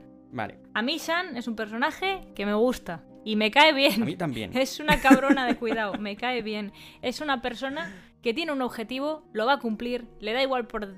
O sea, lo mismo, todos somos el héroe de nuestra historia. Bien, Shan, la gran diferencia es que no intenta ir de buena, no hay ínfulas. Es la de tengo este objetivo, lo voy a cumplir. Y si tengo que pasar por encima de ti, voy a pasar por encima de ti. Sonríe. Totalmente. Es que me, gusta, es un, es un personaje que me puedo creer. Es, es lo mismo que, que Vin, no va de santa Vin y ella realmente tienen mucho en común. Son dos personas luchando por sus objetivos, dos nacidas de mm. la bruma. Y la gran diferencia entre Vin y ella es que Vin es más fuerte. Sí, y más lista. No hay más. Porque la pelea de Vin contra Shan es, una, pasada. Yo me lo he imaginado como Kill Bill, pero volando. Un duelo de Kill Bill 2 y Vin resulta ser mucho más inteligente, además. Sí, pero además, bueno, aparte de la extracción social y todo lo demás, lo que viene siendo moralidad y tal, la gran diferencia entre ellas dos es que están en lados distintos de la guerra y que Vin es más fuerte y más lista, pero si lo piensas, Vin es un reflejo de Shan. Shan está del lado de los nobles y lucha por lo, por lo suyo, por tal. Hmm. Vin está del lado de los Ska y lucha por los suyos. Las dos tienen claro que van a luchar hasta el final. Las dos tienen claro que si tienen que pasar por encima de cierta gente lo van a hacer. A mí me gusta mucho esa... Es que además si lo piensas, tal y como están descritas, son opuestas. La rubia, la morena, la alta, la bajita, la voluptuosa, la delgada. Sí. Además, la sensación que me da de la diferencia entre ellas dos es que Shan el Ariel es un tiburón. Tiene un instinto de tiburón, un instinto depredador. Y Vin, Mentalidad de tiburón. y, Perdón. y Vin tiene más un, un instinto de supervivencia, pero supervivencia de, de quiero vivir y si tengo que matarte lo haré. Pero no a lo eres un obstáculo en mi camino y eres escoria. Porque Shan siempre la mira desde, un, desde una posición más superior. Pero es que volvemos a lo mismo. Shan está arriba y Vin está abajo. Cada Mm. una está luchando con lo que ella tiene y por el estrato al que pertenece. Pero por eso digo, son muy diferentes desde fuera, pero el núcleo viene siendo el mismo. Voy a sobrevivir, voy a hacer lo que tenga que hacer. Hmm. Bueno, pues te voy a presentar A ver, ¿qué me has puesto como Shan? He tenido candidatas, he tenido seis. He tenido a Brie Larson, por ejemplo, Capitana Marvel.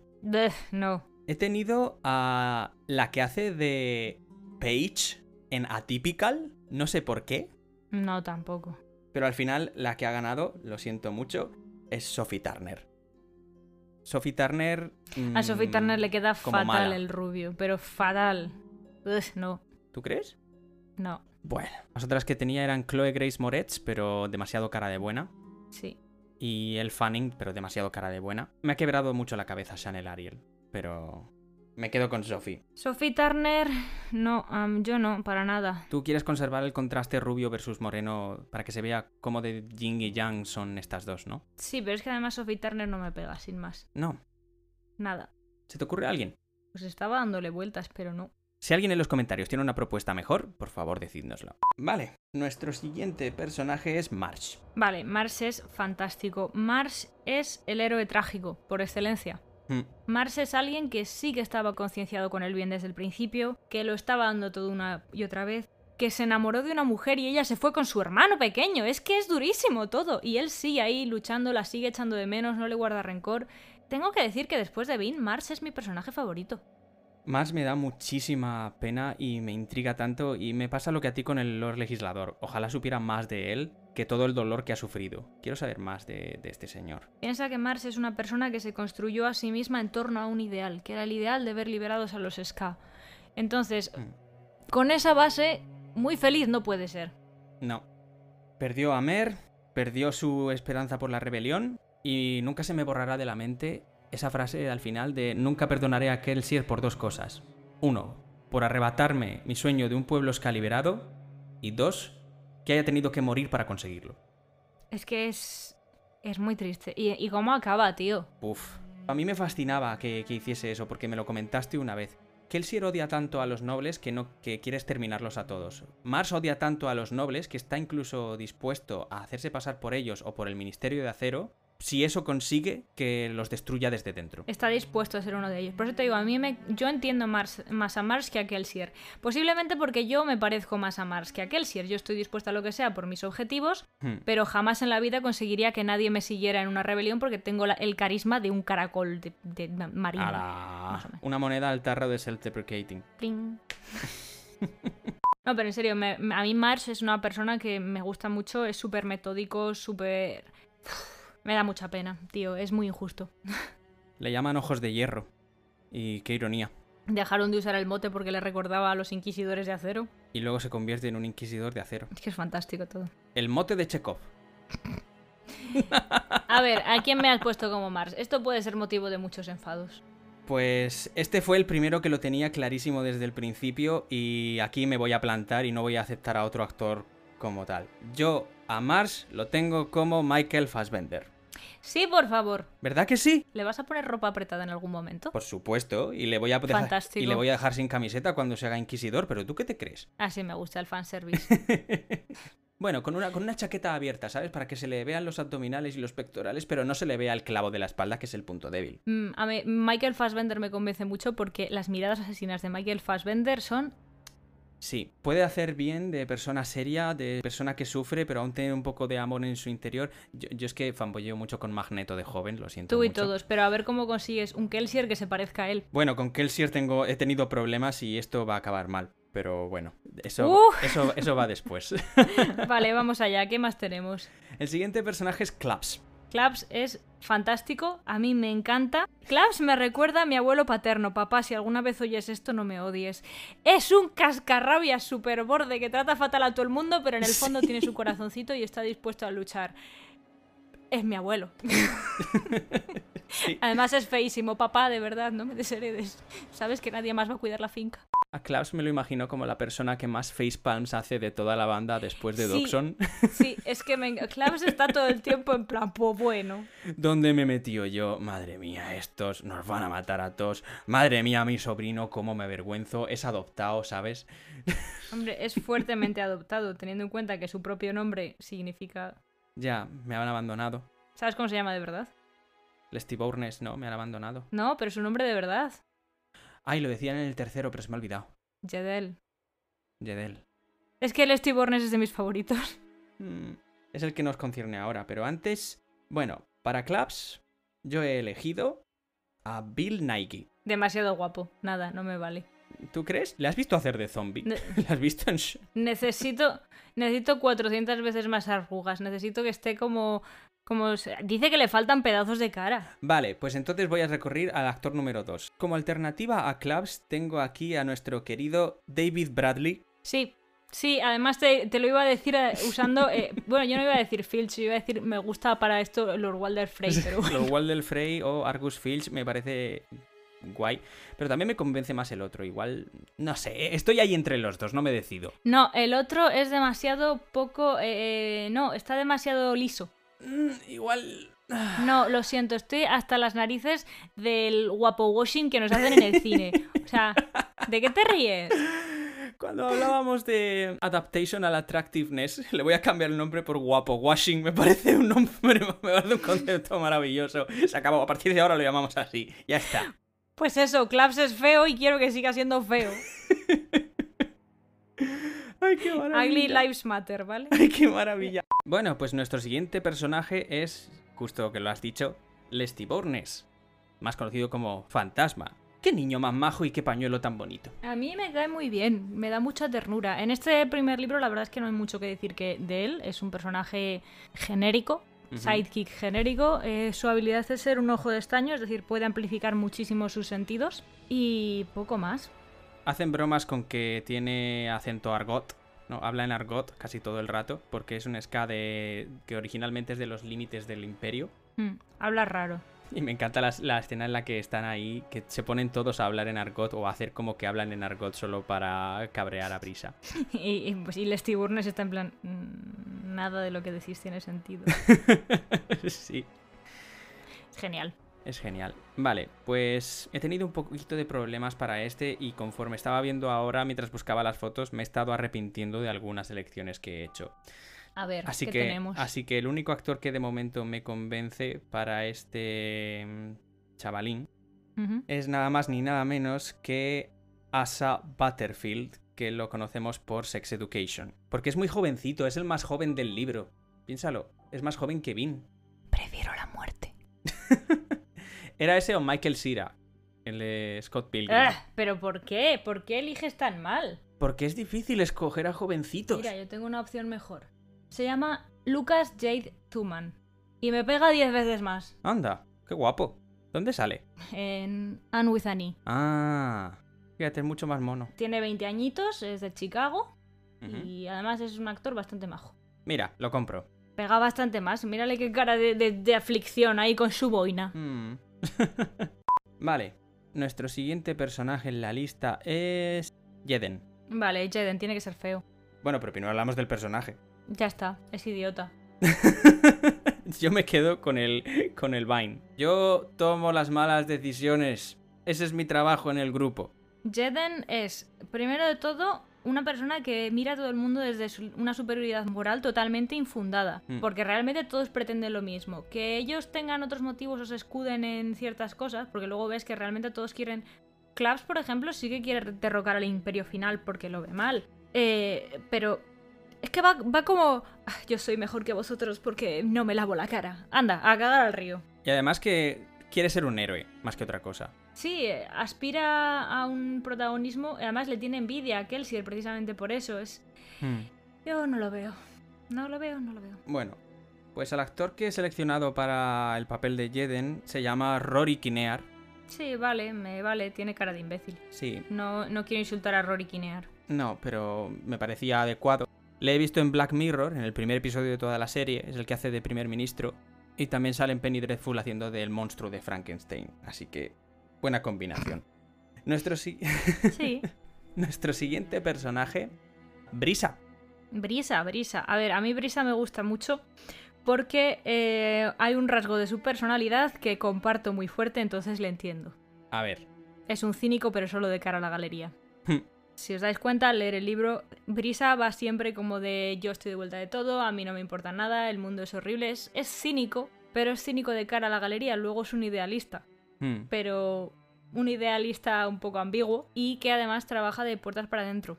No lo hace, no hace ostentación como, hace, como sí hace Kelsier.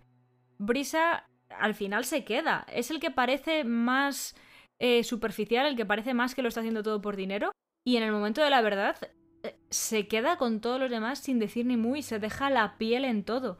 En el momento de las ejecuciones, que hemos leído el fragmento, pero no lo hemos comentado, lo primero que hacen es aplacar a todo el mundo para que todo el mundo esté deprimido. Y Kelsier y Brisa empiezan a intentar eh, contrarrestarlo. A ver, igual es simplemente yo proyectando, ¿vale? Puede ser. Pero a mí me da la sensación de que Brisa tiene miedo de hacerse ilusiones. Hmm. De que va de cínico y pica a Hammond y actúa de esa forma, porque tiene mucho miedo de hacerse ilusiones de que las cosas vayan a salir bien y le explote todo en la cara. Le pega. Bueno, pues tengo a dos actores. A ver, esto puede ser un drama, ¿eh? Uno igual es demasiado joven, pero es que me parece que si, si Brisa fuese joven sería el actor perfecto. Es Paul Walter Hauser. Lo hemos visto en Cruella últimamente. A mí sí que me pega. Sí. Mm, a ver, mm, Brisa te dicen que es de mediana edad, pero estamos hablando de mediana edad en el Imperio Final. Claro. A lo mejor mediana edad son 35. Puede ser. Lo cual me lleva a mi segundo actor, que este ya me lo imagino así como un Brisa ya más canon. De hecho, he descubierto que hay gente en internet que está de acuerdo. Y es nada más y nada menos que Steven Fry. A este señor yo lo he visto en V de Vendetta. Puf, demasiado mayor. No. ¿No? No, Brisa es. Es que a ver, te lo pintan como mediana edad. Pero recordemos que Kelsier tiene 35 y todos en su banda rondan su edad. Hmm. Ese tiene 50. Puede parecer más joven. O el otro puede parecer más viejo. Yo el primero lo veo bien. Con un poco de, de trabajo. Eh, plan, pues no sé. Hmm. Avejentarlo un poquillo, canas en las sienes, tal. Es que el problema es que ahora mismo interpretamos mediana edad. Por algún motivo, esta generación, esta sociedad interpreta que cuando cumple los 30 años te arrugas, te achantas y te mueres. Y mediana edad es ya siendo una cana y una arruga. Y es que no. Hmm. La mediana edad. Voy a ver cuál es la definición de mediana edad. A ver, mediana edad, ¿qué significa? Google, cuéntanos. Comienza a los 55 años. Pues a lo mejor sí que es así de viejo. Pero es que no me. Dame un segundo. ¿Cuántos años tiene Brisa? no viene nada de la edad de este muchacho en ninguno. ¿Ni en la wiki? Nada. Pero es que estoy viendo fanarts y tiene como mucho 40 años. Ese señor es todo viejo. No, en Coppermind, que es la web más completa, no dice en ninguna parte. Es que mira, te voy a pasar el fanart. El que tiene una camisa azul. Sí, es que ese es el fanart más canónico. Barriguita, un poco de canas, mm. tal. Pero vamos, ese señor todo viejo me lo vas a poner. No, lo siento, pero no, no lo compro. El anterior un poco envejecido puede dar el pego, pero es que estoy mirando todos los fanarts que hay y en ninguno parece que esté con un pie en el geriátrico, ¿sabes? Vale, pues lo dicho, nos quedamos con el anterior. Edgard Ladrian, se llama Edgard. Edgard Ladrian. Vale, pues nuestro siguiente personaje es Doxon. Doxon a mí me gusta porque es el único normal en una tribu de gente ahí súper complicada. sí, se ve a sí mismo como soy el único que piensa aquí en lo que cuesta todo esto, en la logística del plan. Vosotros que decís, ah, tengo superpoderes y eso es la solución a todos los problemas. No. A mí me gusta porque, aunque es sensato y serio, no llega a ser un coñazo de ser humano. No. Y como coñazo de ser humano, valoro eso. No eres un coñazo de ser humano. Eh, pregunto por ahí. Y no sé, no tengo mucho que decir sobre Doxon. Mm, creo que en este libro tampoco yo salvo en la historia trágica que ya hemos comentado antes, hmm. eh, que es el amigo más fiel de Kelsey realmente. Sí. Se diría más sobre él en el segundo. Sí, bueno, pues ya llegaremos. A ver, ¿a quién nos has puesto como Doxon? A Doxon me pasa como con Marsh, y es que yo ya tenía un actor en mente y no concibo en mi mente a nadie que no sea este actor. A ver. Y en este caso es Colin Firth. Ah, Pues sí. Eh, trágico, serio, con capa... Pero eh, Colin Firth está un poco mayor ahora, ¿eh? Un poquito, sí. Esa es la pega. Pero, no sé, vi esta foto y me lo imagino con un poquito más de barba y un poquito más de... Y, y pega. En mi cabeza pega. Eh, con esa apariencia, el pelo más corto y barba, pega. Lo que pasa es que ahora Colin Firth está más, más cerca de Claps, la verdad. Ya. No sé, no, no encontraba a nadie... Igual es que los he- me los he imaginado a todos más viejos de lo que realmente son. Sí. Pero bueno, ¿a ti se te ocurre alguien? No, me pega. Es... En esa imagen me pega bien. Vale, pues el siguiente personaje es Ham, o el general Hammond. Hammond a mí me hace mucha gracia. Es un armatoste, pero es tierno y le gusta debatir filosofía. ¿Qué más quieres? Es un tanque. A mí me encanta, es un tanque. Es el tanque Es un... del grupo. eh, o sea, es como, hola, yo vengo aquí a tirar puertas a cabezazos, pero tengo una familia a la que quiero volver a ver, estoy luchando por ellos y quiero, por favor, que alguien aguante mis debates sobre filosofía. Es fantástico, a mí me encanta, es maravilloso. Sí, es exactamente eso. Es un osito de peluche gigantesco con músculos. Es Brandon Sanderson. no, Sanderson no tiene músculos en ningún sitio, le he abrazado y puedo decirlo. O sea, si fuera un personaje de animación, es Alex Louis Armstrong de Full Metal Alchemist. Sí, totalmente. Es ese. y para este he tenido problemas también. Para este tengo dos actores y de repente una parte de internet se ha puesto de acuerdo en que sea Henry Cavill y yo no lo No, veo como Henry no, Cavill no, en para absoluto. nada, no. Pero bueno, no, mira, son- qué hipster sueno aquí que vengo a decir, me lo imagino de, de esta manera. Pero el primero que me imagino es a Michael Rappaport, que lo hemos visto en Atypical como padre. Demasiado mayor. Pero es muy, es muy grande, es otro armatoste. Sí, pero es demasiado mayor. ¿Tú crees? Sí. Y... No sé. A ver, a- ¿cuántos a mí me- años tiene este señor? Es que repito, Kelsier tiene 35, los de su banda rondan su edad. Bueno, esta era mi opción 1. Mi opción 2 era este señor que se llama Jeffrey Wright y sale en Westworld. Sí, te lo compro bastante más. Y este tiene una apariencia bastante más joven. Sí, más joven, pero sigue siendo rudo y ahí como, ¡ah! Hmm. Me vale. Y al mismo tiempo puede ser amable y achuchable. Sale en Westworld este señor. Es Bernard. Y yo creo Sí, que... sí, sí, sí. He visto Westworld creo que cuatro veces más que tú. yo solo la primera temporada. ¿What? Si la buena es la segunda. ¿La buena es la segunda? A mí me gustan las dos, pero la segunda me gusta más. Pues todo el mundo me dice que la segunda es un peñazo y que la tercera ya recupera. Ya la tercera no la he visto. Bueno, igual ya tenemos algo que hacer cuando... Te recuerdo que a mí me gusta el Imperio. eh, perdón, que a mí me gusta Cloud Atlas. Es verdad. Bueno, yo no entiendo esta tendencia de, de internet de decir musculoso y joven Henry Cavill, ya está. A mí me da un poco de grimilla, si te soy sincera. Porque a Henry Cavill tú te lo imaginas debatiendo de filosofía. Esto va a sonar fatal, pero... Mm, no, no, a Henry Cavill. Mira, a Henry Cavill lo pondría con muchos. mm, mucha, mucha caracterización como Kelsier. Como muchísimo. Y aún así me parece que no. Bueno, pues ya solo quedan tres personajes. Hay algunos personajes que no he metido. Por ejemplo, no he puesto a Demu, no he puesto a Clis, no he puesto a... no, ni falta que mm, hace. Quedan Ellen, Kelsier y Vin, ¿no? Exacto, quedan estos tres. Así que empezamos por Ellen. Ellen me encanta. A ver, Ellen me gusta porque es el claro ejemplo. A mí me gusta mucho verla evolucionar. Hmm. Para empezar, es el claro ejemplo de que eh, un niño pijo no puede hacer nada. Sí, Lo siento, es, es un niño pijo que se dedica a leer libros y a jugar a cambiar el mundo mientras no hace absolutamente nada porque está muy ocupado en la teoría pero hace cero de práctica. No es consciente de la enorme diferencia que hay entre él y el resto del mundo. Es consciente de que hay cosas que cambiar, pero no las ve de forma práctica, hasta que Vin se lo planta en la cara. ¿Y qué hace entonces Elend? Callarse la puta boca y escuchar. Hmm. Gracias Sanderson por darnos a Elend. Porque es la prueba de que nacer con privilegio no te hace culpable de nada, siempre y cuando estés dispuesto a escuchar y a intentar cambiar las cosas. Hmm. Y eso para mí es lo que más honra a Elend. Elend me encanta, es el Jimbo perfecto. Yo empatizo mucho con esa faceta de Ellen como persona que no se ha hecho consciente hasta ya muy tarde de los privilegios que tiene y del abismo que supone en cuanto a otras facetas de la sociedad. Yep. Y que yo también he hecho esto de beber con colegas, hablar de teoría, sentirme un intelectual y pensar, eh, si nosotros hiciésemos nuestra propia sociedad las cosas no estarían así. Y luego, ja, ja, ja, ja, y al día siguiente volver al mismo sistema de siempre. Yep. Sí. Me molaría muchísimo hablar de Ellen y de su evolución, pero eso concierne una vez más a los dos libros siguientes. No, yo creo que en algún momento tendremos que hacer un especial de los tres libros. Sí, yo creo que va a caer. En plan de toda la saga.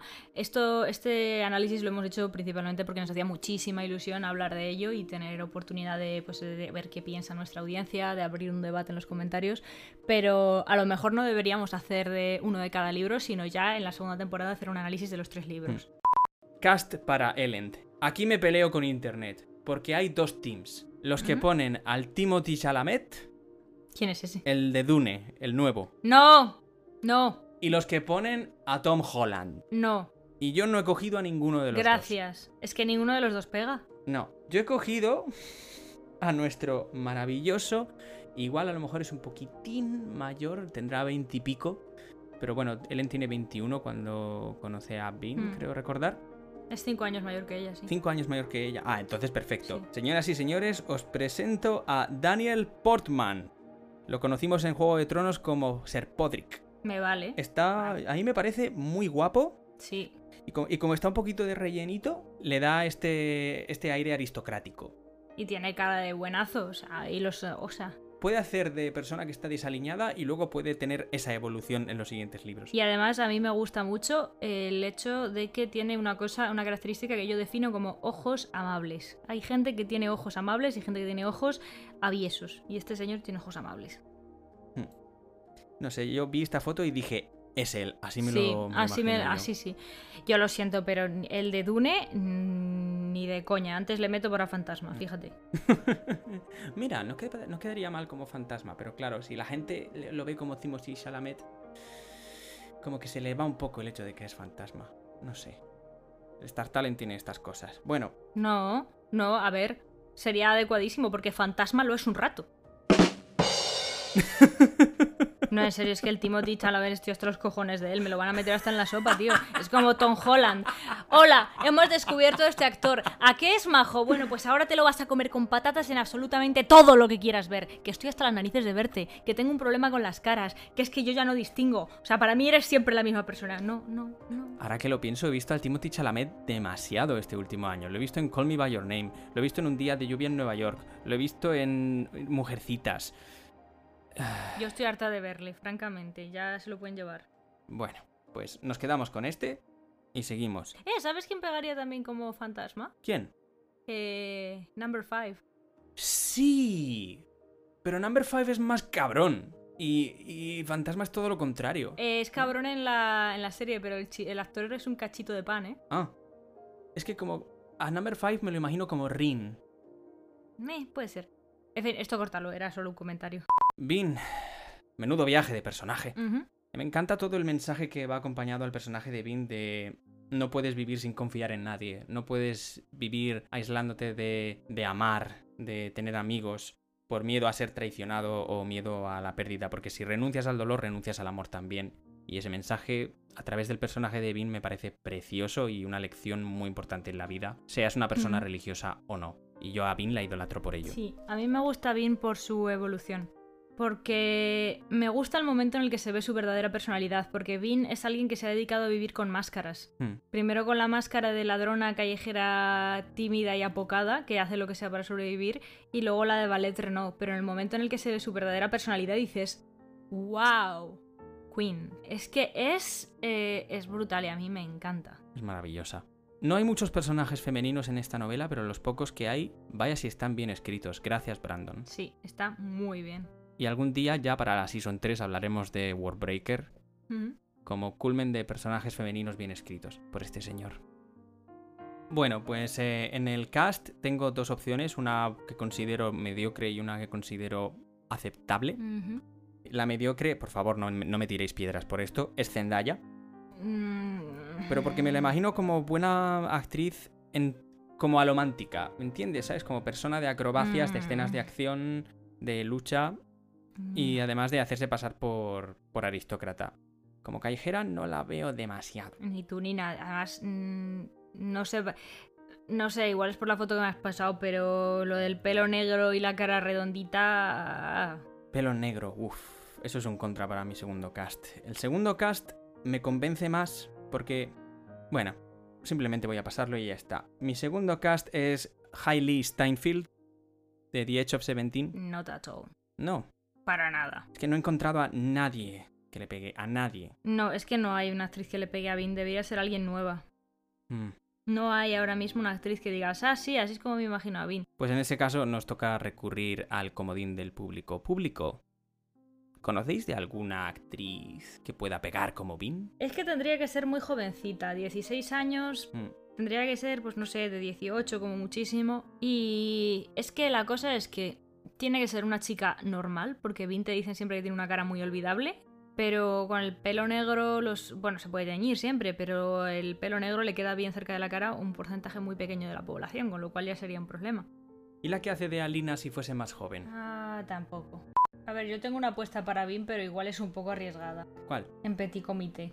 Si a ti te convence, bien, pero es que creo que no le va a convencer a nadie, ni a ti siquiera. Esto es parte de mi problema muy serio con, con el tema de que no me gusta que todos sean blancos en todas partes y me gusta ver más gente. Te presento a Megan Shuri. Esta es de mm, Never Have I Ever. Sí, Hmm. pero la he visto en más sitios. Tiene 22 añitos, con lo cual puede dar el pego.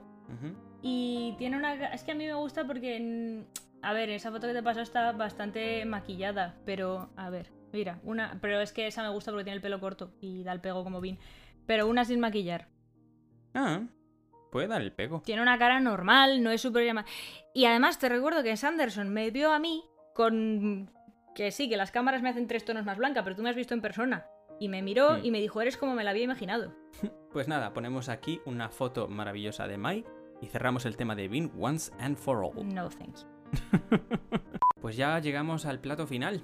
Kelsier, el superviviente de Hudson. Kelsier, luego hablaré todavía más de Kelsier y su figura mesiánica. Kelsier es una fantasía de personaje, porque es como una cebolla. Tiene capas. Ah.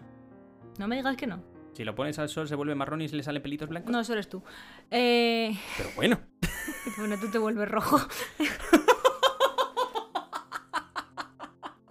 ¡Qué cabrona! Bueno, Pero es que tiene razón. ya, bueno, lo siento. Eh, a ver, Kelsier, eh, Kelsier tiene capas y capas y capas y está muy muy bien desarrollado. Cuando empezamos a conocerle en ese prólogo, vemos a una persona arrogante, a una persona que no tiene ningún interés en que las vidas de la gente que le rodea sean remotamente cómodas. Mete a todo el mundo en un fregado impresionante porque tú piensas que destruye la plantación, se larga y ala, allá os las compongáis. ¿Las represalias para quién van a ir? Porque para que el Sier desde luego que no. No, de hecho, más tarde en el libro se encuentra justo con los de esa plantación. Le dice que muchos tuvieron que huir por los canales, pero que a otros los capturaron en las persecuciones, al ver lo que había pasado en la plantación de Lord Tresting. Por eso. Eh, más cosas varias sobre nuestro amigo Kelsier. Luego, el odio este cerval que siente por los nobles. Mm. De hecho, hay un momento en el que estás a Zed hablándole de religiones para ver si encuentran una que le encaje a él y en la que pueda creer, y Kelsier le pregunta si no hay alguna que tenga como obligación matar nobles. Sí, es como si las tornas estuviesen en el lado contrario, este se iría de caza a cazar nobles. ¿Qué tornas? ¿Qué? ¿Qué pasaría si Kelsier no fuese el héroe, sino que fuese... como que trataría a los nobles como los nobles tratan a los Ska? Aquí viene mi gran pregunta. ¿Es que Kelsier no va a cazar nobles ya? Porque te recuerdo que hay un momento en el que entra a Robaratium a una fortaleza Es verdad. y mata a mm, un montón de soldados y sus compañeros le dicen, eran hombres igual. Espera, que creo que tengo la cita marcada porque... Eh, primero, cuando va a la fortaleza de aventura a Robaratium y, bueno, mata a una persona, el guardia se desplomó con la garganta segada. Kelsier aterrizó ágilmente a su lado, aguzando el oído al acecho de sonidos de alarma en la noche. No hubo ninguno. Dejó al guardia borbotear su muerte. El hombre debía de ser un noble menor, el enemigo. Si en lugar de eso hubiera sido un soldado ska obligado a traicionar a su gente a cambio de unas monedas, bueno, entonces Kelsier se hubiera alegrado aún más de enviarlo a la eternidad. Y luego tenemos un momento en el que, cuando se encuentra por primera vez con Marsh. Se detuvo un instante a examinar las notas de Kelsier. Finalmente se volvió y arrojó una hoja de papel a la silla situada junto a su hermano. ¿Qué es esto? preguntó Kelsier recogiéndola. Los nombres de los once hombres que mataste anoche, dijo Marsh. Me ha parecido que al menos querrías saberlo. Kelsier arrojó el papel a las llamas. Servían al imperio final. Eran hombres, Kelsier, replicó Mars. Tenían una vida, una familia. Varios de ellos eran Ska. Traidores. Personas, dijo Mars. Gente que intentaba conseguir lo mejor posible con lo que les había dado la vida. Bueno, yo estoy haciendo lo mismo. Y por fortuna, la vida me dio la habilidad de arrojar hombres como esos desde lo alto de los edificios. Si quieren enfrentarse a mí como nobles, también pueden morir como nobles. Muy maquiavélico. Yes. Sí, la cita que tenía yo se lo tomaba más a coña al principio, porque bien vemos momentos en la novela en los que Helsier está cegado por su odio a los nobles, como otros en los que simplemente se lo toma incluso a coña. Sí. Tipo, sale, compra unas cosas, mata a un noble y lo arroja en la fortaleza de otro noble para que crean que los ha matado ellos. Y así agrava la guerra entre las casas. Pero tengo una cita del principio, de cuando vuelve justo de la plantación de Tresting, que dice Doxon. Llegas unos cuantos días tarde, Kel. Decidí hacer unas cuantas paradas en las plantaciones del norte. Ah, dijo Doxon. Así que tuviste algo que ver con la muerte de Lord Tresting. Kelsier sonrió.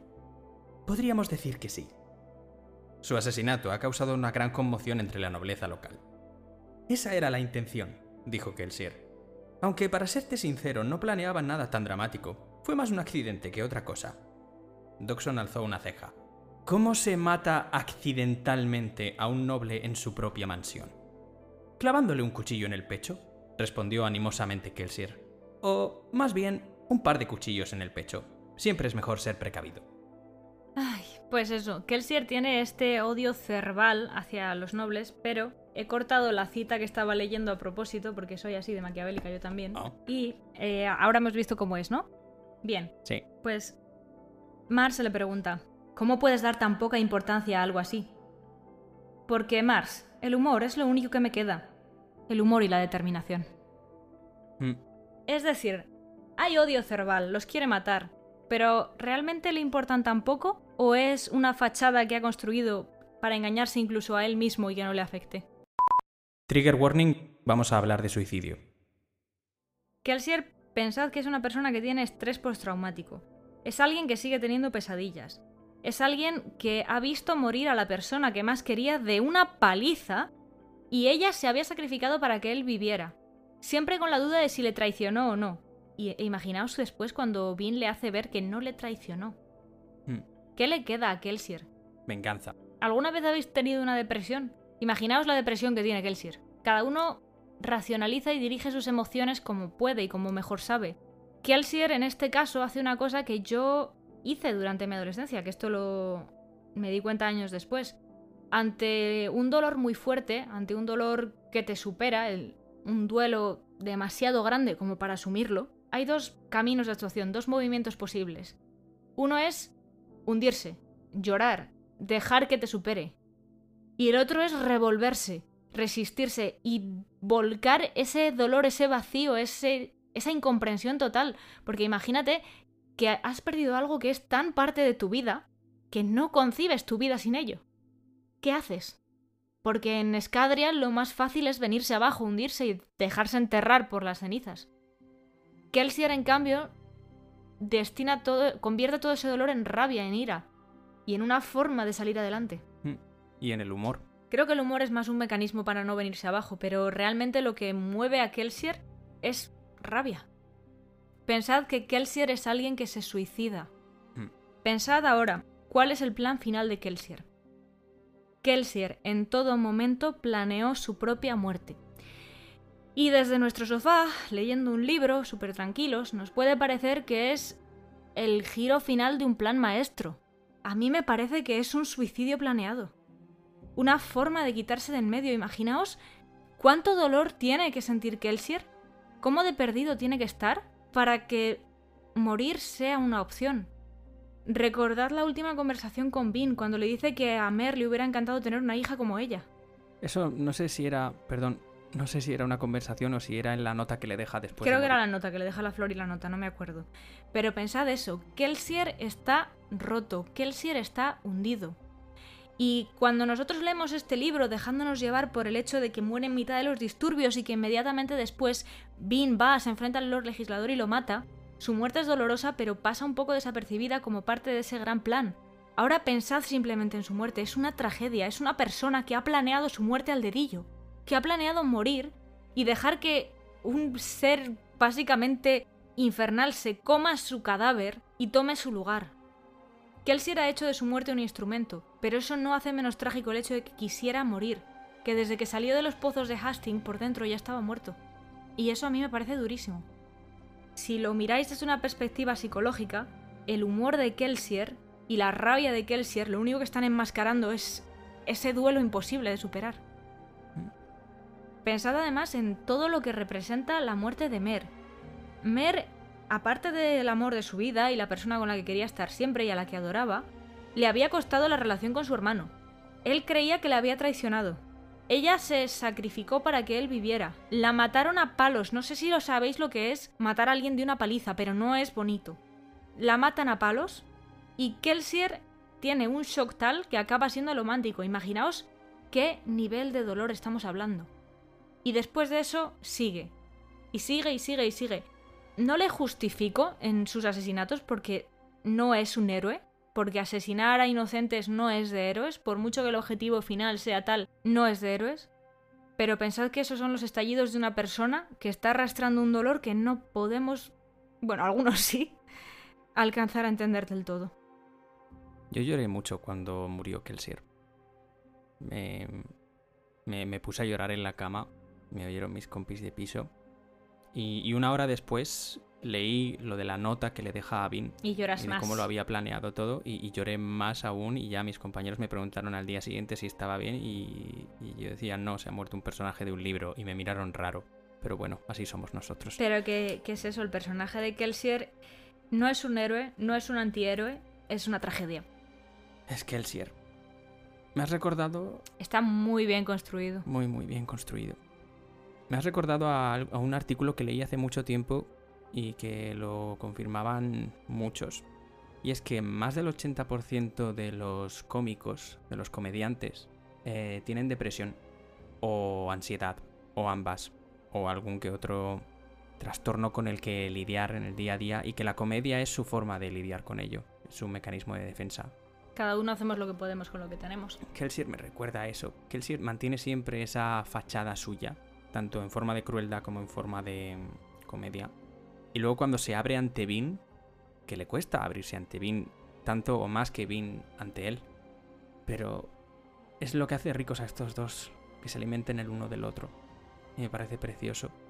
Ah, como los Kandra. I was. I am having a moment here. Perdón. y por eso tenéis que amarnos u odiarnos. A mí solo se me puede odiar y soportarme a ratitos. Bueno, pues llega el momento final de este apartado y es que tengo solo a un actor que me ha convencido lo suficiente para hacer de Kelsier y no me convence nunca al 100% porque nadie me convence para hacer de Kelsier al 100%. ¿A qué? El actor que he elegido para hacer de Kelsier es Simon Baker, del Mentalista. Ah, pues sí, te lo compro. ¿Sí? Sí. Mm, un poco, le haría... No, no, no, sí, te lo compro. Esta es una persona... Igual es un... Rubio, de 40 años... 35 tendría que tener, pero bueno, venga, te lo compro. 38. Vale. En el libro tiene 38. Yo no sé por qué me quedé con 35. Vale, 30, pero 38 en las calles y después de los pozos de Hastings. Sí, te lo compro. Sí. Me convence. Ahí con la sonrisa que tiene y luego lo serio que se puede poner. Yo lo veo ahí implacable con los nobles y con una apariencia amable, podríamos decir. Y que puede ser una buena figura ante las masas, que esa es otra. Tiene que ser carismático. Sí, yo lo veo bien. Me, me pega. Fíjate que este me preocupa un poco. L entonces, la que dejamos por imposible es a Vin. Sí. Aunque a mí me sigue gustando Suri. Mira qué sonrisita. Uy, qué mona. Vamos a hablar de alomancia y ferruquinia, que son los dos sistemas de magia que se nos presentan en este libro. Hay un tercero que es la hemalurgia, pero no se desarrolla hasta los siguientes libros. Ese lo dejamos para otro momento. No sé tú, pero a mí me ha encantado encontrar un nuevo sistema de magia que tenga sentido y que esté bien explicado y desarrollado. Y que no tenga nada que ver con lo hizo un mago. Sí, efectivamente, a mí me gusta. Bueno, pues alomancia, el primero de nuestros sistemas de magia o habilidades que tenemos aquí. La alomancia es una magia inherente a la persona, es algo así como genético. Básicamente es la habilidad de quemar un metal, que, es decir, tú consumes ese metal y en el estómago el término que usan es quemar, básicamente es que lo activas y te da una habilidad. Hay dos tipos de alománticos, unos son los brumosos, que son normalmente mestizos de Ska y Noble y pueden usar uno de los metales, y los nacidos de la bruma, que pueden usar absolutamente todo. Suelen ser nobles, pero a veces nace un Ska con esta habilidad. Es como un gen recesivo. Si, si leéis con cuidado, os daréis cuenta que se insinúa que el Ska que tiene eh, poderes de nacido de la bruma es que tiene ancestros por el otro lado. Es decir, es como un gen recesivo. Al fin y al cabo ya hemos dicho que Sanderson estudió bioquímica, es muy probable que se le hayan colado estas cositas. Hmm. Hay un montón de metales porque, como ya hemos dicho, hay dos trilogías, pero vamos a mencionar solo los que aparecen en el primer libro, para no hacer spoiler a nadie que se quiera leer el segundo, y sobre todo para no hacer lo que le acabo de hacer a Nacho y que hemos cortado, que es spoiler de la segunda trilogía, perdón. Tenemos, eh, en primer lugar, los metales físicos, es decir, los que alteran el mundo físico. Y aquí tenemos el hierro, que sirve para tirar de las fuentes de metal cercanas, es decir, tú quemas hierro y ves una línea azul transparente que no ve nadie más que te conduce a todas las fuentes de metal, no tienen por qué ser magnéticos, sino simplemente de metal cercanas. Tú puedes tirar de ellos. Si el objeto del que tú tiras pesa menos que tú, se acercará a ti. Si el objeto del que tú tiras pesa más que tú, tú te verás propulsado hacia él. El segundo metal de estos es el acero, que empuja las fuentes de metal cercanas. Si empujas contra algo que pese más que tú, te propulsará hacia atrás. Si empujas contra algo que pese menos, lo lanzará hacia adelante. De esta manera, los, eh, los nacidos de la bruma da la sensación de que vuelan, porque pueden ir saltando y empujando y tirando de fuentes de metal de tal manera que parece que vuelan. Se me olvidó decir que los brumosos de hierro, los que solo pueden usar el hierro, se llaman atraedores y los brumosos de acero se llaman lanzamonedas, porque normalmente llevan un saco de monedas que usan para tirar. Luego tenemos el estaño y el peltre. El estaño, los brumosos de estaño se llaman ojos de estaño y amplía los sentidos. Fantasma, como hemos dicho, es un ojo de estaño. Ve más que los demás. Y los brumosos de peltre tienen más habilidades físicas, les hace más fuertes. Eh, estos se suelen llamar brazos de peltre o violentos, porque básicamente son tanques. Luego pasamos a los metales mentales, los que hacen cosas relacionadas con la mente o la percepción, pero no percepción sensorial. Tenemos primero el Think, que es el encendedor. Enciende, enardece, engrandece las emociones. Y el latón, que son los aplacadores, como brisa, que aplaca, amortigua, disminuye las emociones. Luego los otros dos metales mentales son el bronce, cuyos brumosos son buscadores, que permite escuchar los pulsos alománticos. Es decir, si hay alguien en tu entorno que está usando la alomancia, que está aplacando, que está encendiendo, que está atrayendo o que está quemando peltre, un brumoso de bronce, un buscador, podría detectarlo, lo sentiría.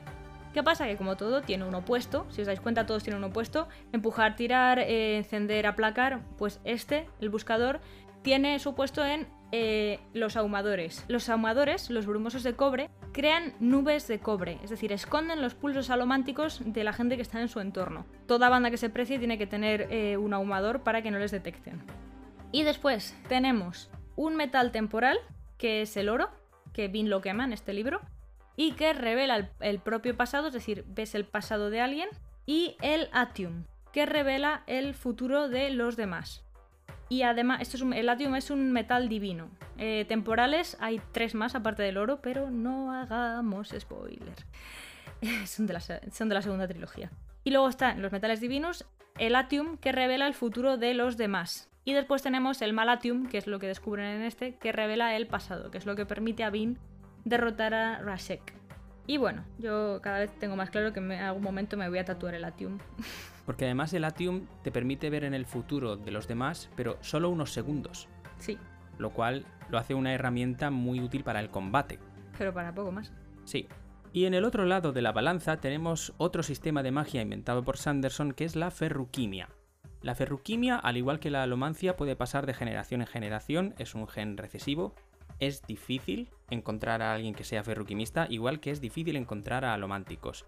La alomancia se dice en el libro que es un regalo que proporcionó el Lord Legislador a los que le habían apoyado hace mil años cuando luchó contra la profundidad. Esto lo harían los nobles, pero conforme han pasado los siglos, el gen, como es recesivo, se ha ido diluyendo y diluyendo hasta que cada vez hay menos alománticos. Ya de por sí es muy difícil que haya un brumoso, es mucho más raro encontrar a un nacido de la bruma. Y con la ferruquimia pasa algo igual, solo que la ferruquimia es anterior a todo lo de la alomancia y el lord legislador. La ferruquimia es común entre la gente de Terris, los terrisanos. El terrisano que conocemos en esta obra es Saced, y al mismo tiempo Rashek, el Lord Legislador. La ferruquimia es un sistema muy interesante. Mientras que la alomancia saca el combustible de los metales, es decir, solo puedes usar la habilidad que te proporciona cada metal alomántico mientras te queden reservas de ese metal en el estómago, en el momento en el que se te acaban y se consumen en tu interior, ya no puedes usar esa habilidad más hasta que vuelvas a consumirlo. Lo que hace el ferruquimista es usar atributos de tu propio cuerpo. La ferruquimia consiste en que tú coges atributos físicos tuyos, ya sean fuerza física, velocidad, salud, edad, incluso algunas cosas que no proporciona la alomancia, como peso o rapidez mental o calor, y las vuelca en otro metal. ¿Cuál es la pega de este sistema? Que si tú quieres almacenar, por ejemplo, fuerza en un metal, tienes que debilitarte. Tienes que pasarte una temporada siendo muy débil, con los músculos prácticamente atrofiados, para que esa fuerza se vaya acumulando y guardando dentro del metal en concreto. Luego puedes recuperarla para volver a tu estado normal y así ya tendrás un trozo de metal con un montón de fuerza acumulada y más tarde, si has acumulado suficiente fuerza dentro de ese metal, puedes recurrir a ella con el doble de intensidad o con cuatro veces más intensidad que si extrajeses la fuerza del peltre siendo un alomántico. ¿Esto qué quiere decir? Si un alomántico consume peltre, se vuelve un poco más fuerte. Pero si un ferruquimista extrae fuerza del metal en el que ha guardado esa fuerza, puedes elegir entre volverte el doble de fuerte durante 20 minutos o el triple de fuerte durante 10 minutos o 6 veces más fuerte durante 2 minutos. La proporción es mucho más disparatada que con la alomancia, pero al contrario que con la alomancia, no tienes forma de reponerla inmediatamente si te quedas sin ella. Mientras que un alomántico puede volver a consumir metal y mientras no se le agote el metal no se le agotará la fuerza, en el momento en el que tú hayas gastado la fuerza que tú hayas acumulado en ese metal, estás totalmente invulnerable y expuesto. Es un arma de doble filo la ferruquimia. En el caso de los terrisanos, lo que hacen es acumular distintos atributos en distintos metales. Cada metal tiene una función en concreto para almacenar una cualidad. En el caso del hierro, acumulas fuerza física. En el caso del acero, acumulas velocidad. En el caso del estaño, acumulas sentidos. En el caso del peltre, acumulas fuerza física también, igual que con el hierro. En el caso del latón, acumulas calor. En el caso del zinc, acumulas rapidez mental. En el caso del cobre, acumulas recuerdos, y en esto nos concierne mucho Saced, porque su labor, su trabajo, como hemos dicho antes, es el de recopilar historias y religiones, y él, conforme las va leyendo y memorizando, las va vertiendo en sus mentecobres, que son unos brazaletes hechos de cobre, que es básicamente como si tuviese un pendrive eh, pegado al cuerpo, un disco duro externo. Sí. Nunca mejor dicho. El bronce acumula capacidad para mantenerse en vela, o sea que tienes que dormir mucho para poder hacerlo bien. El atium acumula edad, y esto es lo que usaba el Lord Legislador para mantenerse inmortal. Y el oro acumula salud. Acumulando salud manteniéndote enfermo durante una temporada, puedes luego guardarlo para casos de emergencia y en el caso de que pilles una enfermedad muy fuerte, recurrir a la salud del oro para fortalecer tu sistema inmunitario o curarte más rápido. Tanto Saced como el resto de terrisanos que vemos en la saga, vemos que están equipados con un montón de joyas. Tienen, tienen los lóbulos de las orejas estiradas para que quepan más pendientes, vemos que tienen un montón de brazaletes y otros artilugios de metal. Al contrario que con la alomancia, estos no se comen el metal, simplemente con estar en contacto físico con ellos ya pueden recurrir a la cualidad de, de, esos objetos. Y hay una peculiaridad muy curiosa, y es que solo puedes recurrir a los atributos que tú hayas puesto en otra fuente de metal. Es decir, si un ferruquimista mata a otro y le roba todas sus joyas y todos sus brazaletes, no puede usarlos porque no son atributos que haya puesto él al ser una fuente de energía totalmente ajena, no tiene acceso a ese poder. Esto lo descubre Vin en un momento en el que se come uno de los pendientes de Saced para hacer ese experimento y siente que en ese pendiente hay una fuente de poder, pero que al contrario que con, con los metales alománticos que ella consume, no tiene acceso a esos poderes. Esto puede parecer como una pérdida de tiempo, pero luego el bueno de Brandon Sanderson y sus pendientes de Chekhov lo usa más tarde para que Saced, cuando es apresado y despojado de todas sus joyas, anteriormente haya planeado tragarse sus pendientes para que no se los quiten y así poder recurrir a la fuerza que tiene acumulada en ellos dentro de la celda y poder escapar. Y hasta aquí la alomancia y la ferruquimia. No, hasta aquí no. Porque aquí es donde voy a hablaros de este error de traducción, o error, o yo, yo no sé cómo lo hubiera puesto, la verdad, que hace que, a mí al menos me da la sensación que hace que descubramos más tarde quién era el Lord Legislador. Oh. Bien, os voy a leer un cachito del diario de Alendi. Ahora vamos a pasar al diario de Alendi, ¿no? Con lo cual tiene sentido. Bien, diario de Alendi. Os voy a leer un cachito, ¿vale? Creo que he descubierto por fin por qué me odia tanto Rashek. No cree que un extraño como yo, un forastero, pueda ser el héroe de las eras. Cree que de algún modo he engañado a los filósofos, que llevo injustamente las marcas del héroe. Según Rashek, solo un terrisano de pura sangre debería haber sido elegido como el héroe. Curiosamente, me siento más decidido a causa de su odio. Debo demostrarle que puedo realizar esta tarea. Bien, hay una palabra, aquí, que está traducida de un modo que yo no sé si es erróneo como tal, pero desde luego no significa lo mismo.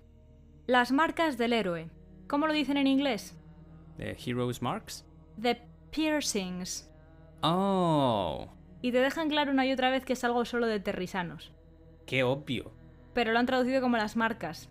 Esto tendríamos que debatirlo con alguien que hable inglés y se haya leído los libros para ver si lo ha deducido a partir de eso. Es que yo lo deduje a partir de eso. que sí, que soy una friki, vale. Pero estoy segura de que no he sido la única que... Yo, a ver, yo ahí dije, vale, todo esto tiene algo que ver con los terrisanos y estamos hablando de piercings. Y que esta persona no tiene derecho a llevarlos. Es decir, no puede usar la ferruquimia. Y si el legislador sí puede. Entonces yo no sabía que era Rashek, pero tenía claro a partir de esto que no era la persona que estaba escribiendo el diario. Por ese piercings, que en español es marcas. Y como esta ha sido la primera vez que me lo he leído en español, me acuerdo porque fue lo que me hizo ver que, que el Lord Legislador no era el que estaba escribiendo el diario. ¿Y te acordabas de los piercings?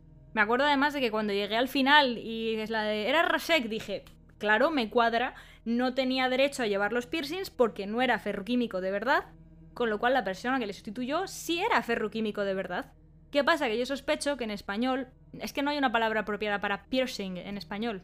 Claro, porque cualquier otro sinónimo en realidad es un hipónimo. Si dices pendiente solo lo asocias a la a las orejas. Si dices aro puede ser solo a la nariz o a los labios y en realidad tiene todo el cuerpo lleno de metal.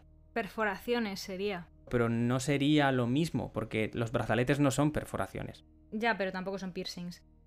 Son bracelets. ¿Y joyas? Tampoco. No, no, a mí lo que me dio la pista fue ese pierce, porque luego cuando explican lo de la ferroquimia, pues queda clarísimo. Entonces quería, quería dejarlo aquí, en plan, no es que yo sea muy lista, es que la traducción mm, fastidia a los lectores españoles, o no les fastidia y les hace que la sorpresa sea más chachi. Pero es que eh, anoche lo estaba leyendo y, no hacía más que decir, joder, no he encontrado en ningún sitio el momento en el que yo me di cuenta. Y por eso estuve leyendo el diario de Alendi y dije, vale, es en, el capítulo 27 y cuando lo he visto ha sido la de... ¡Ah! Claro. Además, si dices marcas del héroe, ¿tú qué te imaginas? Porque yo imagino cicatriz, cicatrices, tatuajes. Tatuajes. Que luego tiene cierta consonancia si piensas en los obligadores y los inquisidores que tienen el cráneo totalmente lleno, pero... Es que son piercings. Claro. Y eso es lo que te da la pista de que es Terrisano la persona que es el legislador. Pues esa es una distracción muy, muy eficiente y muy cabrona. Ahora me siento mal, me siento estafado. Es que era una pista muy bien colocada, que solo un fricazo enfermo como yo la hubiera pillado. bueno, como yo, y hay más gente que lo ha pillado por esto, porque es lo primero que he hecho, entrar en foros y ahí los de Reddit larguísimos de gente que le pasó como yo, que se dio cuenta de que era un terrisano por esto. Me odia y no cree que deba llevar los piercings. Le mató, se puso en su lugar. Es un terrisano. Buah, pues de la marinera. Entonces, bueno, esto, esto aquí lo dejaba pues para resaltar el, hecho de que eso para mí es una rata gordísima. el diario de Alendi me, me, sorprendió. A mí me gusta, me gusta mucho, porque me parece una forma de acercar el world building sin infodumpings. Y además es algo que mantiene en la trilogía. Ya para los otros dos libros recurre a otro tomo, a otro escrito. No vamos otra persona. Sí, a otra persona, además, a otra fuente. Pero ¿no te pasa eso de que de repente quieres empezar el siguiente capítulo solo para ver cuál es el párrafo que te ha puesto esta vez, a ver si puedes desmenuzar más, y luego te olvidas de él porque estás con la trama principal y luego te lo vuelves a encontrar y vas saltando de uno a otro? No, porque yo me leí del tirón los diarios y luego el libro. Ah. ¿Por qué te haces eso? Porque soy una mente muy desordenada, si no me rayo. Yo no puedo estar... La gente que lee tres libros a la vez, felicidades, yo no puedo. Entonces yo lo que hice fue leerme el diario de Alendi del tirón, que realmente no te, no te spoilea nada porque son hechos que pasan antes, y en los otros igual me leí las, los epígrafes del tirón y luego ya me leí... Espera, espera, espera, ¿con los otros también hiciste lo mismo? Y... Pero si el 3 tiene spoilers a punta pala. Bueno, el 3, cuando leí el primer spoiler, lo dejé. Lo que sí sé es que después de acabar el libro me leí el diario del tirón. Hmm. Porque es que no me entero. La primera vez, creo que hice lo mismo, porque me pierde un poco. desconcierta un montonazo. Sobre todo si no sabes lo que es. Al principio pensé, esto lo, ha escrito Kelsier. O esto lo ha escrito mm, el Lord Legislador. Yo creía que era el diario del Lord Legislador. Y luego resulta que sí, pero no. Vale, neogótico americano. Eh, ¿Por qué vamos a hablar de esto? Porque estoy enferma y soy filóloga. y porque tenemos que aportar algo al podcast más que nos gusta este libro y queremos hablar de él. Bueno, eh, a ver, como sabréis, los filólogos tenemos una manía un poco enfermiza de catalogar las obras dentro de corrientes literarias. Es decir, esto es alta fantasía, que es un género, pero ¿a qué corriente literaria se adscribe? Porque ya han pasado demasiado tiempo para seguir hablando de ficción contemporánea, porque la ficción contemporánea, si os fiáis de los manuales, empieza en los 60, estamos en el 2020, por amor del cielo. Entonces, hay unos cuantos autores, y me incluyo, aunque no sea autora, soy académica, tengo derecho, que colocan Nacidos de la Bruma como una obra del neogótico americano. Hmm. Bien, antes de nada, ¿qué es el gótico? El gótico en arquitectura responde a estos edificios que tienen una estructura muy concreta, arcos apuntados, siempre muy mirando hacia arriba, líneas limpias, que tenga este tono ominoso. Y el gótico en literatura responde a un tipo de ficción que suele caracterizarse por una ambientación que crea en sí misma sentimiento, que acompaña al sentimiento de lo que estás leyendo y que suele incluir unos cuantos elementos que vamos a comentar aquí. Bien, el propio Sanderson, os dejaremos las citas abajo de donde hemos sacado toda esta información, ¿vale? Tenéis la bibliografía abajo, incluido el blog de Sanderson donde están todas estas cosas. El propio Sanderson admite haber usado de forma deliberada elementos góticos en esta novela, especialmente en el world building. Los edificios descritos son góticos absolutamente todos ellos. Hay gente que decía que es revolución industrial, que si no sé qué. Para nada, es todo gótico. Y la sensación de horror y desesperación que emana de la novela es gótica también. Esta atmósfera opresiva, dreadful, la ceniza cayendo del cielo, mm. el cielo rojo. Es la máscara de la muerte roja, tío, es gótico, totalmente. Igual Nacidos de la Bruma me gusta tanto por eso, porque lo leí en mi adolescencia y yo era gótica. O sea, es fantasía gótica, es perfecto. Vale, una cosa. El gótico americano es distinto al gótico europeo, que es el que probablemente conozcan la mayor parte de nuestros lectores. Es decir, eh, el gótico europeo se suele alinear más con el melodrama y el romance. Pensad en libros como las novelas de Anne Radcliffe, por ejemplo todas tiran hacia una damisela en apuros o The Monk, por ejemplo. Eso es un ejemplo de novela, de novela gótica muy chunga. Cosas grotescas, demoníacas, tal, melodrama. El gótico americano se alinea más con temas de raza y esclavitud, por si os suena de algo en esta novela. Aquí tenemos la lucha entre Sky nobles, pero es que también estamos hablando de los Kandra y los Kolos en novelas posteriores.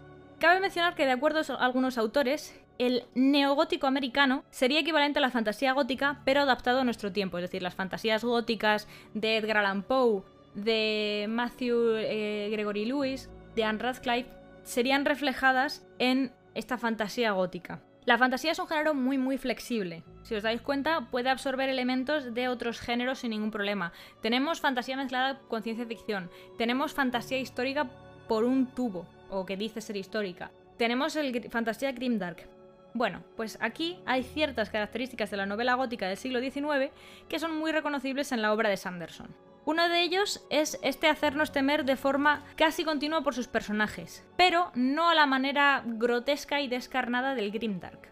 El estilo gótico se basa más en tensión y angustia, en una atmósfera general que acompaña el sentimiento de temor.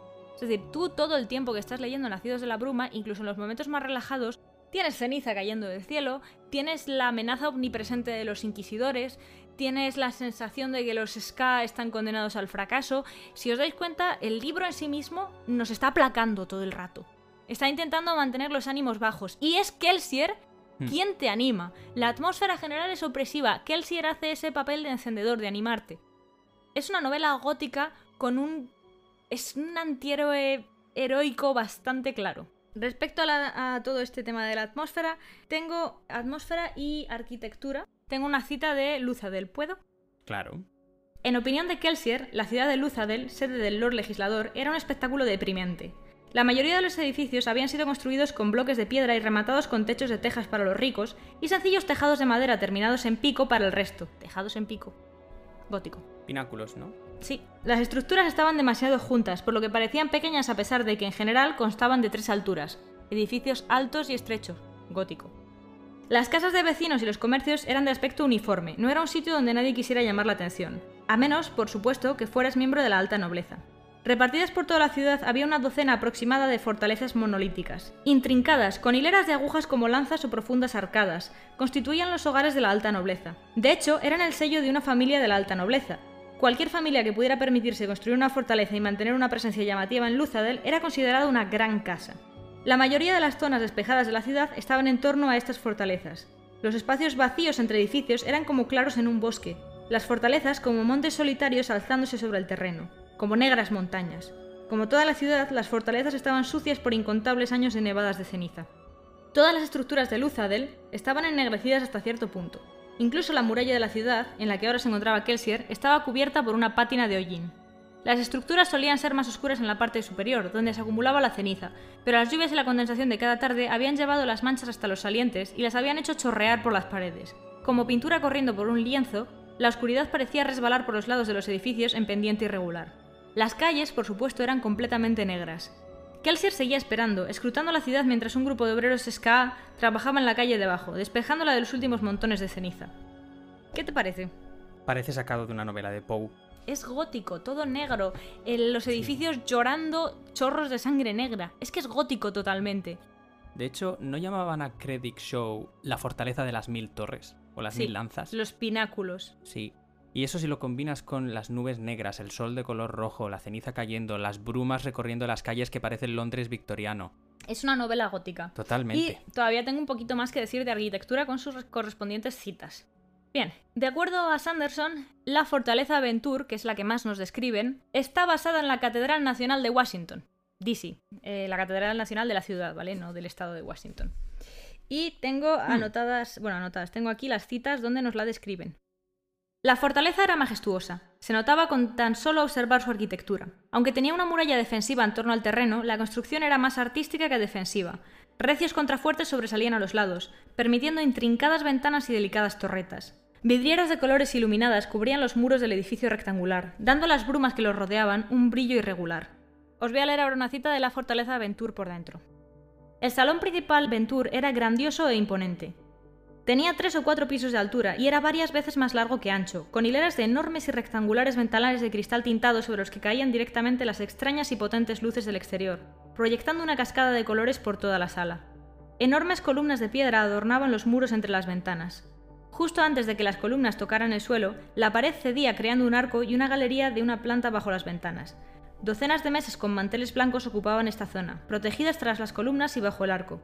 En la distancia, al fondo del salón, Bean distinguió un balcón bajo donde había un grupo más pequeño de mesas. Es una catedral, es la nave de una catedral. Hmm.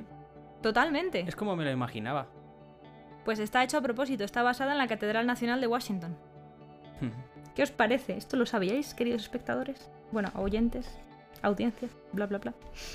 En estas notas que os digo, que tendréis ahí en la descripción en inglés, también admitió que aparte de llenar su mundo de catedrales, o sea, todas las fortalezas son catedrales, quería llenarlo de vidrieras. A Sanderson le encantan las vidrieras, es como todos mm. los americanos, está fascinado por nuestras cosas de la vieja Europa, el viejo continente. Sí, el gótico es una de las cosas que tuvo. Como pincelada de lo que recuerdo de historia del arte, antes del gótico estaba el románico y todas las iglesias románicas eran pequeñitas y apenas tenían espacio para ventanales. Si la hacían demasiado alta, el viento la desestabilizaba muchísimo.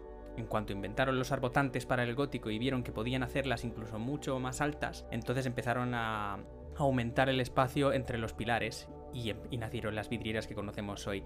Y como símbolo ya de que cuanto más alta es la catedral, más cerca de Dios estás, si esto además lo movemos a la aristocracia y al poder de las clases, me parece muy apropiado que tengan catedrales como fortalezas los ricos. Muy ominoso, muy imponente, incluso muy acogedor si se dan bailes. Y además queda muy guay, admitámoslo. Bueno, última cosa. ¿Qué otros elementos góticos se te ocurren? No tenemos damisela en apuros, no tenemos héroe. No tenemos tuberculosis. No. Eso es más, eh, más europeo y estamos hablando de neogótico americano. Están las brumas. Piensa en historias de Poe. Gótico americano, la oscuridad, hemos dicho la esclavitud. ¿No estás echando de menos en algún sitio el elemento sobrenatural? ¿Y qué hacemos con los espectros de la bruma? Uh, Espectros de la bruma, unos seres monstruosos que viven en la oscuridad, no tienen conciencia y se dedican a alimentarse de cadáveres para adquirir formas aterradoras. ¿Qué hay más gótico que eso? roza casi los monstruos Lovecraftianos. Ahí lo tienes, el elemento sobrenatural. Hmm. Eso es lo que nos faltaba y también lo tiene, el espectro de la bruma e incluso los Kandra. Sabiendo que son espectros de la bruma con conciencia. Eso se dice en el primer libro. Sí, Vale. porque en, en el momento en el que Vin se entera de que Renú es un espectro de la bruma, mira a todos y Kelsier le dice, es un espectro de la bruma, pero no es un espectro de la bruma. Digamos que esto es no sé qué. Y le hace ahí una, una explicación muy por encima. Pues ahí lo tienes, el elemento que te faltaba, el elemento sobrenatural, los Kandra y los espectros de la bruma. ¿Se te ocurre algo más aterrador que un monstruo que te devora cuando mueres y toma tu forma? Pocas. Esta novela es neogótico americano, esta saga es neogótico americano y de esta burra no me bajáis. No hace falta que lo pongáis en los comentarios. Vamos a hacer un especial de world building sobre nativos de la bruma en general, pero el año que viene. Este año Brasil. ¿Algo que añadir? Algo que añadir. Mm, algo que encuentro fascinante en todo esto es cómo exagera algunos rasgos góticos y los lleva a un nivel más allá que el gótico que conocemos, el neogótico americano. Por ejemplo, ¿de qué color son las plantas? Marrones. No existe nada verde. Eh, las hay rojizas. Las hay rojizas. Hay una... No tengo la cita a mano, pero hay un momento en el que se describe los jardines de la mansión Renault, que te dice que tiene unos jardines preciosos, y te los describe como que tiene colores súper extravagantes, como rojo, naranja e incluso amarillo. Y ya está. Y cuando le plantea Kelsier a Vin, con el dibujo de la flor de Mer, que antes de la época del Lord Legislador la hierba era verde, las plantas eran verdes y había flores de todos los colores, le resulta incluso absurdo. No lo conciben. Fíjate, esto a la hora de adaptarlo va a ser muy difícil, porque ya se me hace difícil a mí concebir un mundo así, con esos tonos de colores. A ver, eso es el mundo. Nadie dice que el verde no exista en la ropa ni en las vidrieras. No, no, no, todo el mundo conoce los, los colores. Lo que me pregunto es de dónde extraen los tintes. Mm, pues el tinte verde se puede hacer a base de cobre. Vale. Y perdón, de bronce. No, el cobre, el cobre es el azul. Los tintes para vidriera casi todos son de minerales, ¿eh? Gracias, Jano, por tu trabajo con los artesanos y haberme hecho tragar esos documentales de la televisión Castilla y León. Entonces compras mi teoría. Shut up and take my money. Bien. Más cosas. Queda el último tema, que es... La religión en Mistborn. Sí, Vamos a tratarlo un poco por encima por eso, porque hasta el segundo y el tercero no se desarrolla del todo, pero sí tenemos aquí una opción a comentar cómo los personajes responden a la religión y cómo la usan para sus propios fines algunos de ellos. El primer contacto que tenemos con la religión es este constructo cultural que mantiene una estructura de tiranía, de poder dictatorial. En el inicio del libro, el Lord Legislador se presenta a sí mismo como un rey dios. O sea, es esta figura del rey dios de eh, un ser que equilibra lo divino y lo humano y que reina por derecho divino, pero también porque en el momento en el que él falte, el mundo se va a la porra. Como descubrimos más tarde, eso es verdad. Encima, es verdad. Y luego tenemos a Kelsier. Kelsier se da cuenta de que gran parte del problema de las rebeliones es, aparte del desánimo general y del hecho de que haya aplacadores en Luzadel, es que la idea de desafiar a Dios no es una idea que atraiga a todo el mundo. Tú imagínate, ¡Qué terror! Si has crecido creyendo en un dios, un dios que además no puedes ver y tocar como tal, pero cuya influencia llevas viendo toda tu vida y viviendo toda tu vida, y has visto a sus enviados, a sus apéndices, y son aterradores. Hmm. Es, es algo en lo que tú crees, ¿vale? Igual que nosotros creemos en la gravedad, esa gente cree en el Lord Legislador. No puedes enfrentarte a ello, porque es un miedo cerval. ¿Qué hace Kelsier cuando se percata de esto? Ofrecerles una alternativa, ofrecerles una religión que pueda funcionar para ellos, que pueda empujarlos a rebelarse. Y por eso él, en su plan de suicidio, está al convertirse en un mártir, es resucitar y ser otra figura mesiánica. Kelsier se dedica durante muchísimo tiempo mientras está vivo y esto le granjea el, e, el reproche, como el rabia por parte de algunos de sus compañeros, pero se dedica en gran medida a esparcir rumores sobre sí mismo, a presentarse como más grande, más poderoso, más Hmm. tal, de tal forma que en el momento en el que muere y se encarga de morir delante de todo el mundo y de que todos lo vean, la gente ya sepa quién es y esparza la palabra. Y que eso cuando vuelve a aparecer su cuerpo, eh, porque el, eh, se hace cargo de cumplir con esa última voluntad, la gente sepa quién es, sepa que ha muerto y crea en él. Si Kelsier hubiera sido alguien anónimo, su muerte no le hubiera importado una mierda a nadie. Pero ya se ha encargado de expandir todos estos rumores. Kelsier actúa, si lo pensáis, como Mesías. Siendo Sanderson un mormón, un creyente además convencido, que no tiene ningún problema en decirlo, es muy interesante que su personaje principal haya tomado esta forma. Este me sacrifico por la humanidad y luego vuelvo de entre los muertos. Es literalmente el dogma del cristianismo. Con lo cual, a mí me parece algo muy a resaltar, el Kelsier como figura mesiánica. Es que esto me parece un poquito subversivo, porque ha usado en la plantilla de Jesucristo, ¿no? Treinta y pico, muero para salvaros y vuelvo. Pero se ha encargado de hacernos ver que es algo que se construyó y que construyó una persona. Ah. ¿No os parece un poco peligroso para un mormón soltar eso? Bueno, igual es un mormón de ideas abiertas de los que se centra más en la función de la religión que en, que en su formación. Yo creo que lo es. O sea, creo que Sanderson es bastante más abierto de lo que pensamos. De hecho, recuerdo haberle preguntado en plan, oye, mm, has de-", porque en la conferencia esta dijo que le gustaría tener más personajes femeninos fuertes, que creía que solo tenía eh, unos poquitos, siendo Siri, Vivenna, em, la prota de Elantris, que siempre se me olvida cómo se llama, y Vin. Y yo me acuerdo que le dije, oye, pero Vin, al final... Voy a hacer la, la pregunta como se la formulé a él para no hacer spoiler, que fue, Has dicho que te gustaría tener más personajes femeninos protagonistas y que sean el héroe al final, pero que solo has tenido uno. ¿Quién es? Y me dice Vin. Y le digo, ya, pero Vin no es quien dice ser. Y me dijo que realmente ella era la heroína hasta el final y que lo otro era un plot twist, pero que si nos fijábamos, Vin era el personaje más importante, más relevante y más fuerte. Pero es que aún así quería hacerlo mejor. ¿Qué hizo después? Escribir Escuadrón. Sanderson es una persona que está abierta a escuchar sus errores y a intentar mejorar y a intentar cambiar. He visto a mucha gente acusándole de muchas cosas y yo no digo que el tío sea perfecto, pero creo que es alguien que se está esforzando. Lo cual para mí ya le honra mucho. Y tengo, de verdad, tengo curiosidad por ver qué es ese, ese séptimo libro. Tengo miedo también, mucho, pero bueno. Creo que se llamaba El último metal, pero no me hagas Sí. mucho caso. Ah, sí. Sí, estaba por ahí en su Twitter. Y bueno, última cosa. Eh, Saced, la figura de Saced. Para mí la figura de Saced representa la oposición entre la fe institucional y la fe sincera. Ujú. Saced tiene toda esta recopilación de, de religiones, 562 más o menos, dice, que no sabe cuántas, cree que en torno a 562. Sí, dice que tiene alrededor de 300, pero que cuenta también las variaciones y las sectas derivadas de las, de las principales. Entonces al final ascendía hasta ese número. Bueno, Saced dice que cree en todas. ¿Cómo? Claro, es contradictorio. Luego ya eh, no voy a entrar más en esto porque eso es en el último libro, pero no es creíble. No es creíble que crea en todas y creo que precisamente por eso no consigue encajarle ninguna religión a nadie. Si os dais cuenta, Shazed se pasa todo el libro intentando encontrar la religión perfecta para cada uno de los miembros de la banda. ¿A cuántos les encaja una? A ninguno. Creo que porque no es sincero. Hmm. Creo que porque aunque él use esas religiones, cuando por ejemplo matan a todos los de la banda de Camon, va allí y dice una oración de una religión. Habla de todas ellas con entusiasmo, pero creo que habla de esas religiones con el mismo entusiasmo que yo te hablo de corrientes literarias, pero que no cree en ellas. A mí no me hace pensar que crea en ellas, por más que él lo afirme. Y creo que los demás también lo perciben. A mí no me, daba la sensación de que creyese lo que se dice creer de verdad en las religiones, sino que reconocía la importancia que tenía para algunas civilizaciones que, bueno, ya no existen porque fueron erradicadas por el legislador.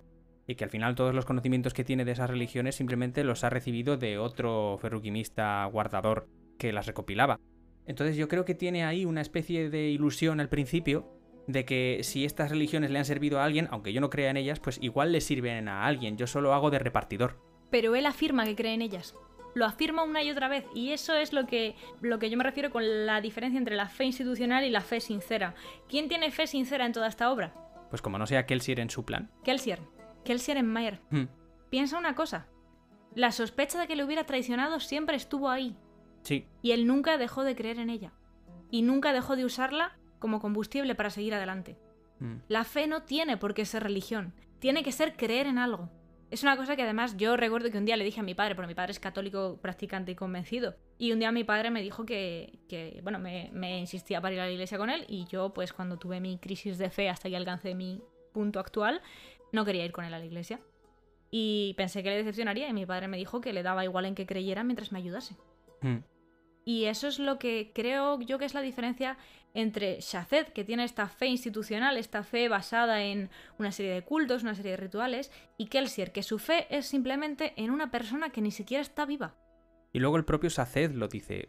Me acabo de acordar de una, de una cita suya que no tengo marcada. Cuando parece que Bean llega un momento en el que pierde la fe en el plan y en todo y que cree, como todos los demás, que se va a ir todo al, al traste.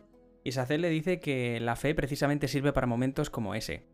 Que es muy fácil tener fe cuando todo va bien y cuando todos los planes funcionan. Pero que realmente la fuerza de la fe hace presencia en los momentos difíciles en los que parece que no hay escapatoria. Y eso es, es lo que se ve en Kelsier. Por eso te digo, Kelsier es la única persona que tiene fe de verdad. Y es el que menos esperarías que la tuviera. pues nada, yo creo que con esto ya hemos cerrado el imperio final. ¡Ha sido intenso! Intensísimo.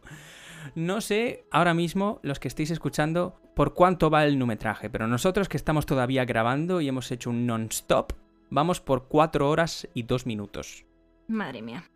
Espero que se queden algo menos, ¿eh? Menos mal que no había adaptación. Hubiéramos muerto. Tú oyente que nos estás escuchando ahora mismo, gracias por empezar a escucharnos el otro día, porque una parte de mí está convencidísima de que no has empezado este podcast hoy. y muchísimas gracias por la tuya y por vuestra paciencia. Este es un momento triste, Mai, porque es nuestro último análisis de esta temporada. Bueno, no nos vamos a morir. Ya, pero van a pasar meses hasta que volvamos a sacar otro. Nos ha encantado. Bueno, a ver, no, por favor, no me, no me seas tan catastrofista, ¿eh? Que, que eso, ¿sabes que, sabes que eso significa que mi vida va a estar en, en stand-by meses. ya, ya Pues lo no sé. me seas tan catastrofista que salto por la ventana. Pero bueno, creo que incluso nosotros merecemos unas Un vacaciones. poquito. Además, yo, vamos a coger las vacaciones cuando Sí. empiezo el curso, así que en realidad voy a tener un total de cero vacaciones. Pero esto no quiere decir que sea nuestro último programa, porque nos queda una semana más. Sepa. La semana que viene damos por finalizada la primera temporada de Desde las Historias con un último capítulo de teoría. Hemos hablado de novelas, hemos hablado de cine, hemos hablado de adaptaciones de novela a cine, hemos hablado de bardos, historias de tradición oral. Nos queda hablar de un último medio de transmisión de historias y posiblemente sea el más novedoso y actual de todos. Vamos a hablar de narrativa en los videojuegos. Vamos a hablar de todo tipo de videojuegos, los que se centran en la historia en sí, los que se centran en el gameplay, la transmisión de la narrativa a través del gameplay y mucho más. Y con esto damos por finalizado nuestro análisis de hoy. Esperamos que quede alguien vivo al otro lado de en las ondas. O por lo menos más vivo que nosotros. Yo estoy muy contenta. Quiero comer porque son las 5 de la tarde, pero... Las tres. Hostia, estoy fatal. Es la 15 es 3. ¡Ay, déjame! Pobrecilla. Que he dormido muy poco. he, he hecho como, he hecho como mis alumnos. En vez de dormir la noche antes del examen, me he leído el libro. La puñalada. Es que les guardo muchísimo rencor por aquella. Profe, es que tengo sueño. Me leí el libro anoche. Ah, Así pues, nos vemos la semana que viene. Mientras tanto, si tenéis curiosidad, tenemos otros cuantos episodios ya en la trastienda. Podéis oírnos en Spotify, YouTube, Evox, Google Podcast, Apple Podcast y un montón de redes más que tenéis en el link de la descripción. Mai, si tienes algo más que añadir. que tengo mucho sueño y mucha hambre. ¿Sigue cayendo ceniza por tu zona? Pues no lo sé, tengo todas las ventanas cerradas, no sabría decirte. Y hasta aquí el programa de hoy. Seguid leyendo y disfrutando del arte. Seguid compartiéndolo con la gente que os importa. Y compartir nuestro podcast, ya que estáis. Sí, la verdad es que eso estaría muy guay. Gracias por estar una semana más con nosotros, nos vemos la semana que viene y recordad, seguid esparciendo la semilla de la cultura desde las historias.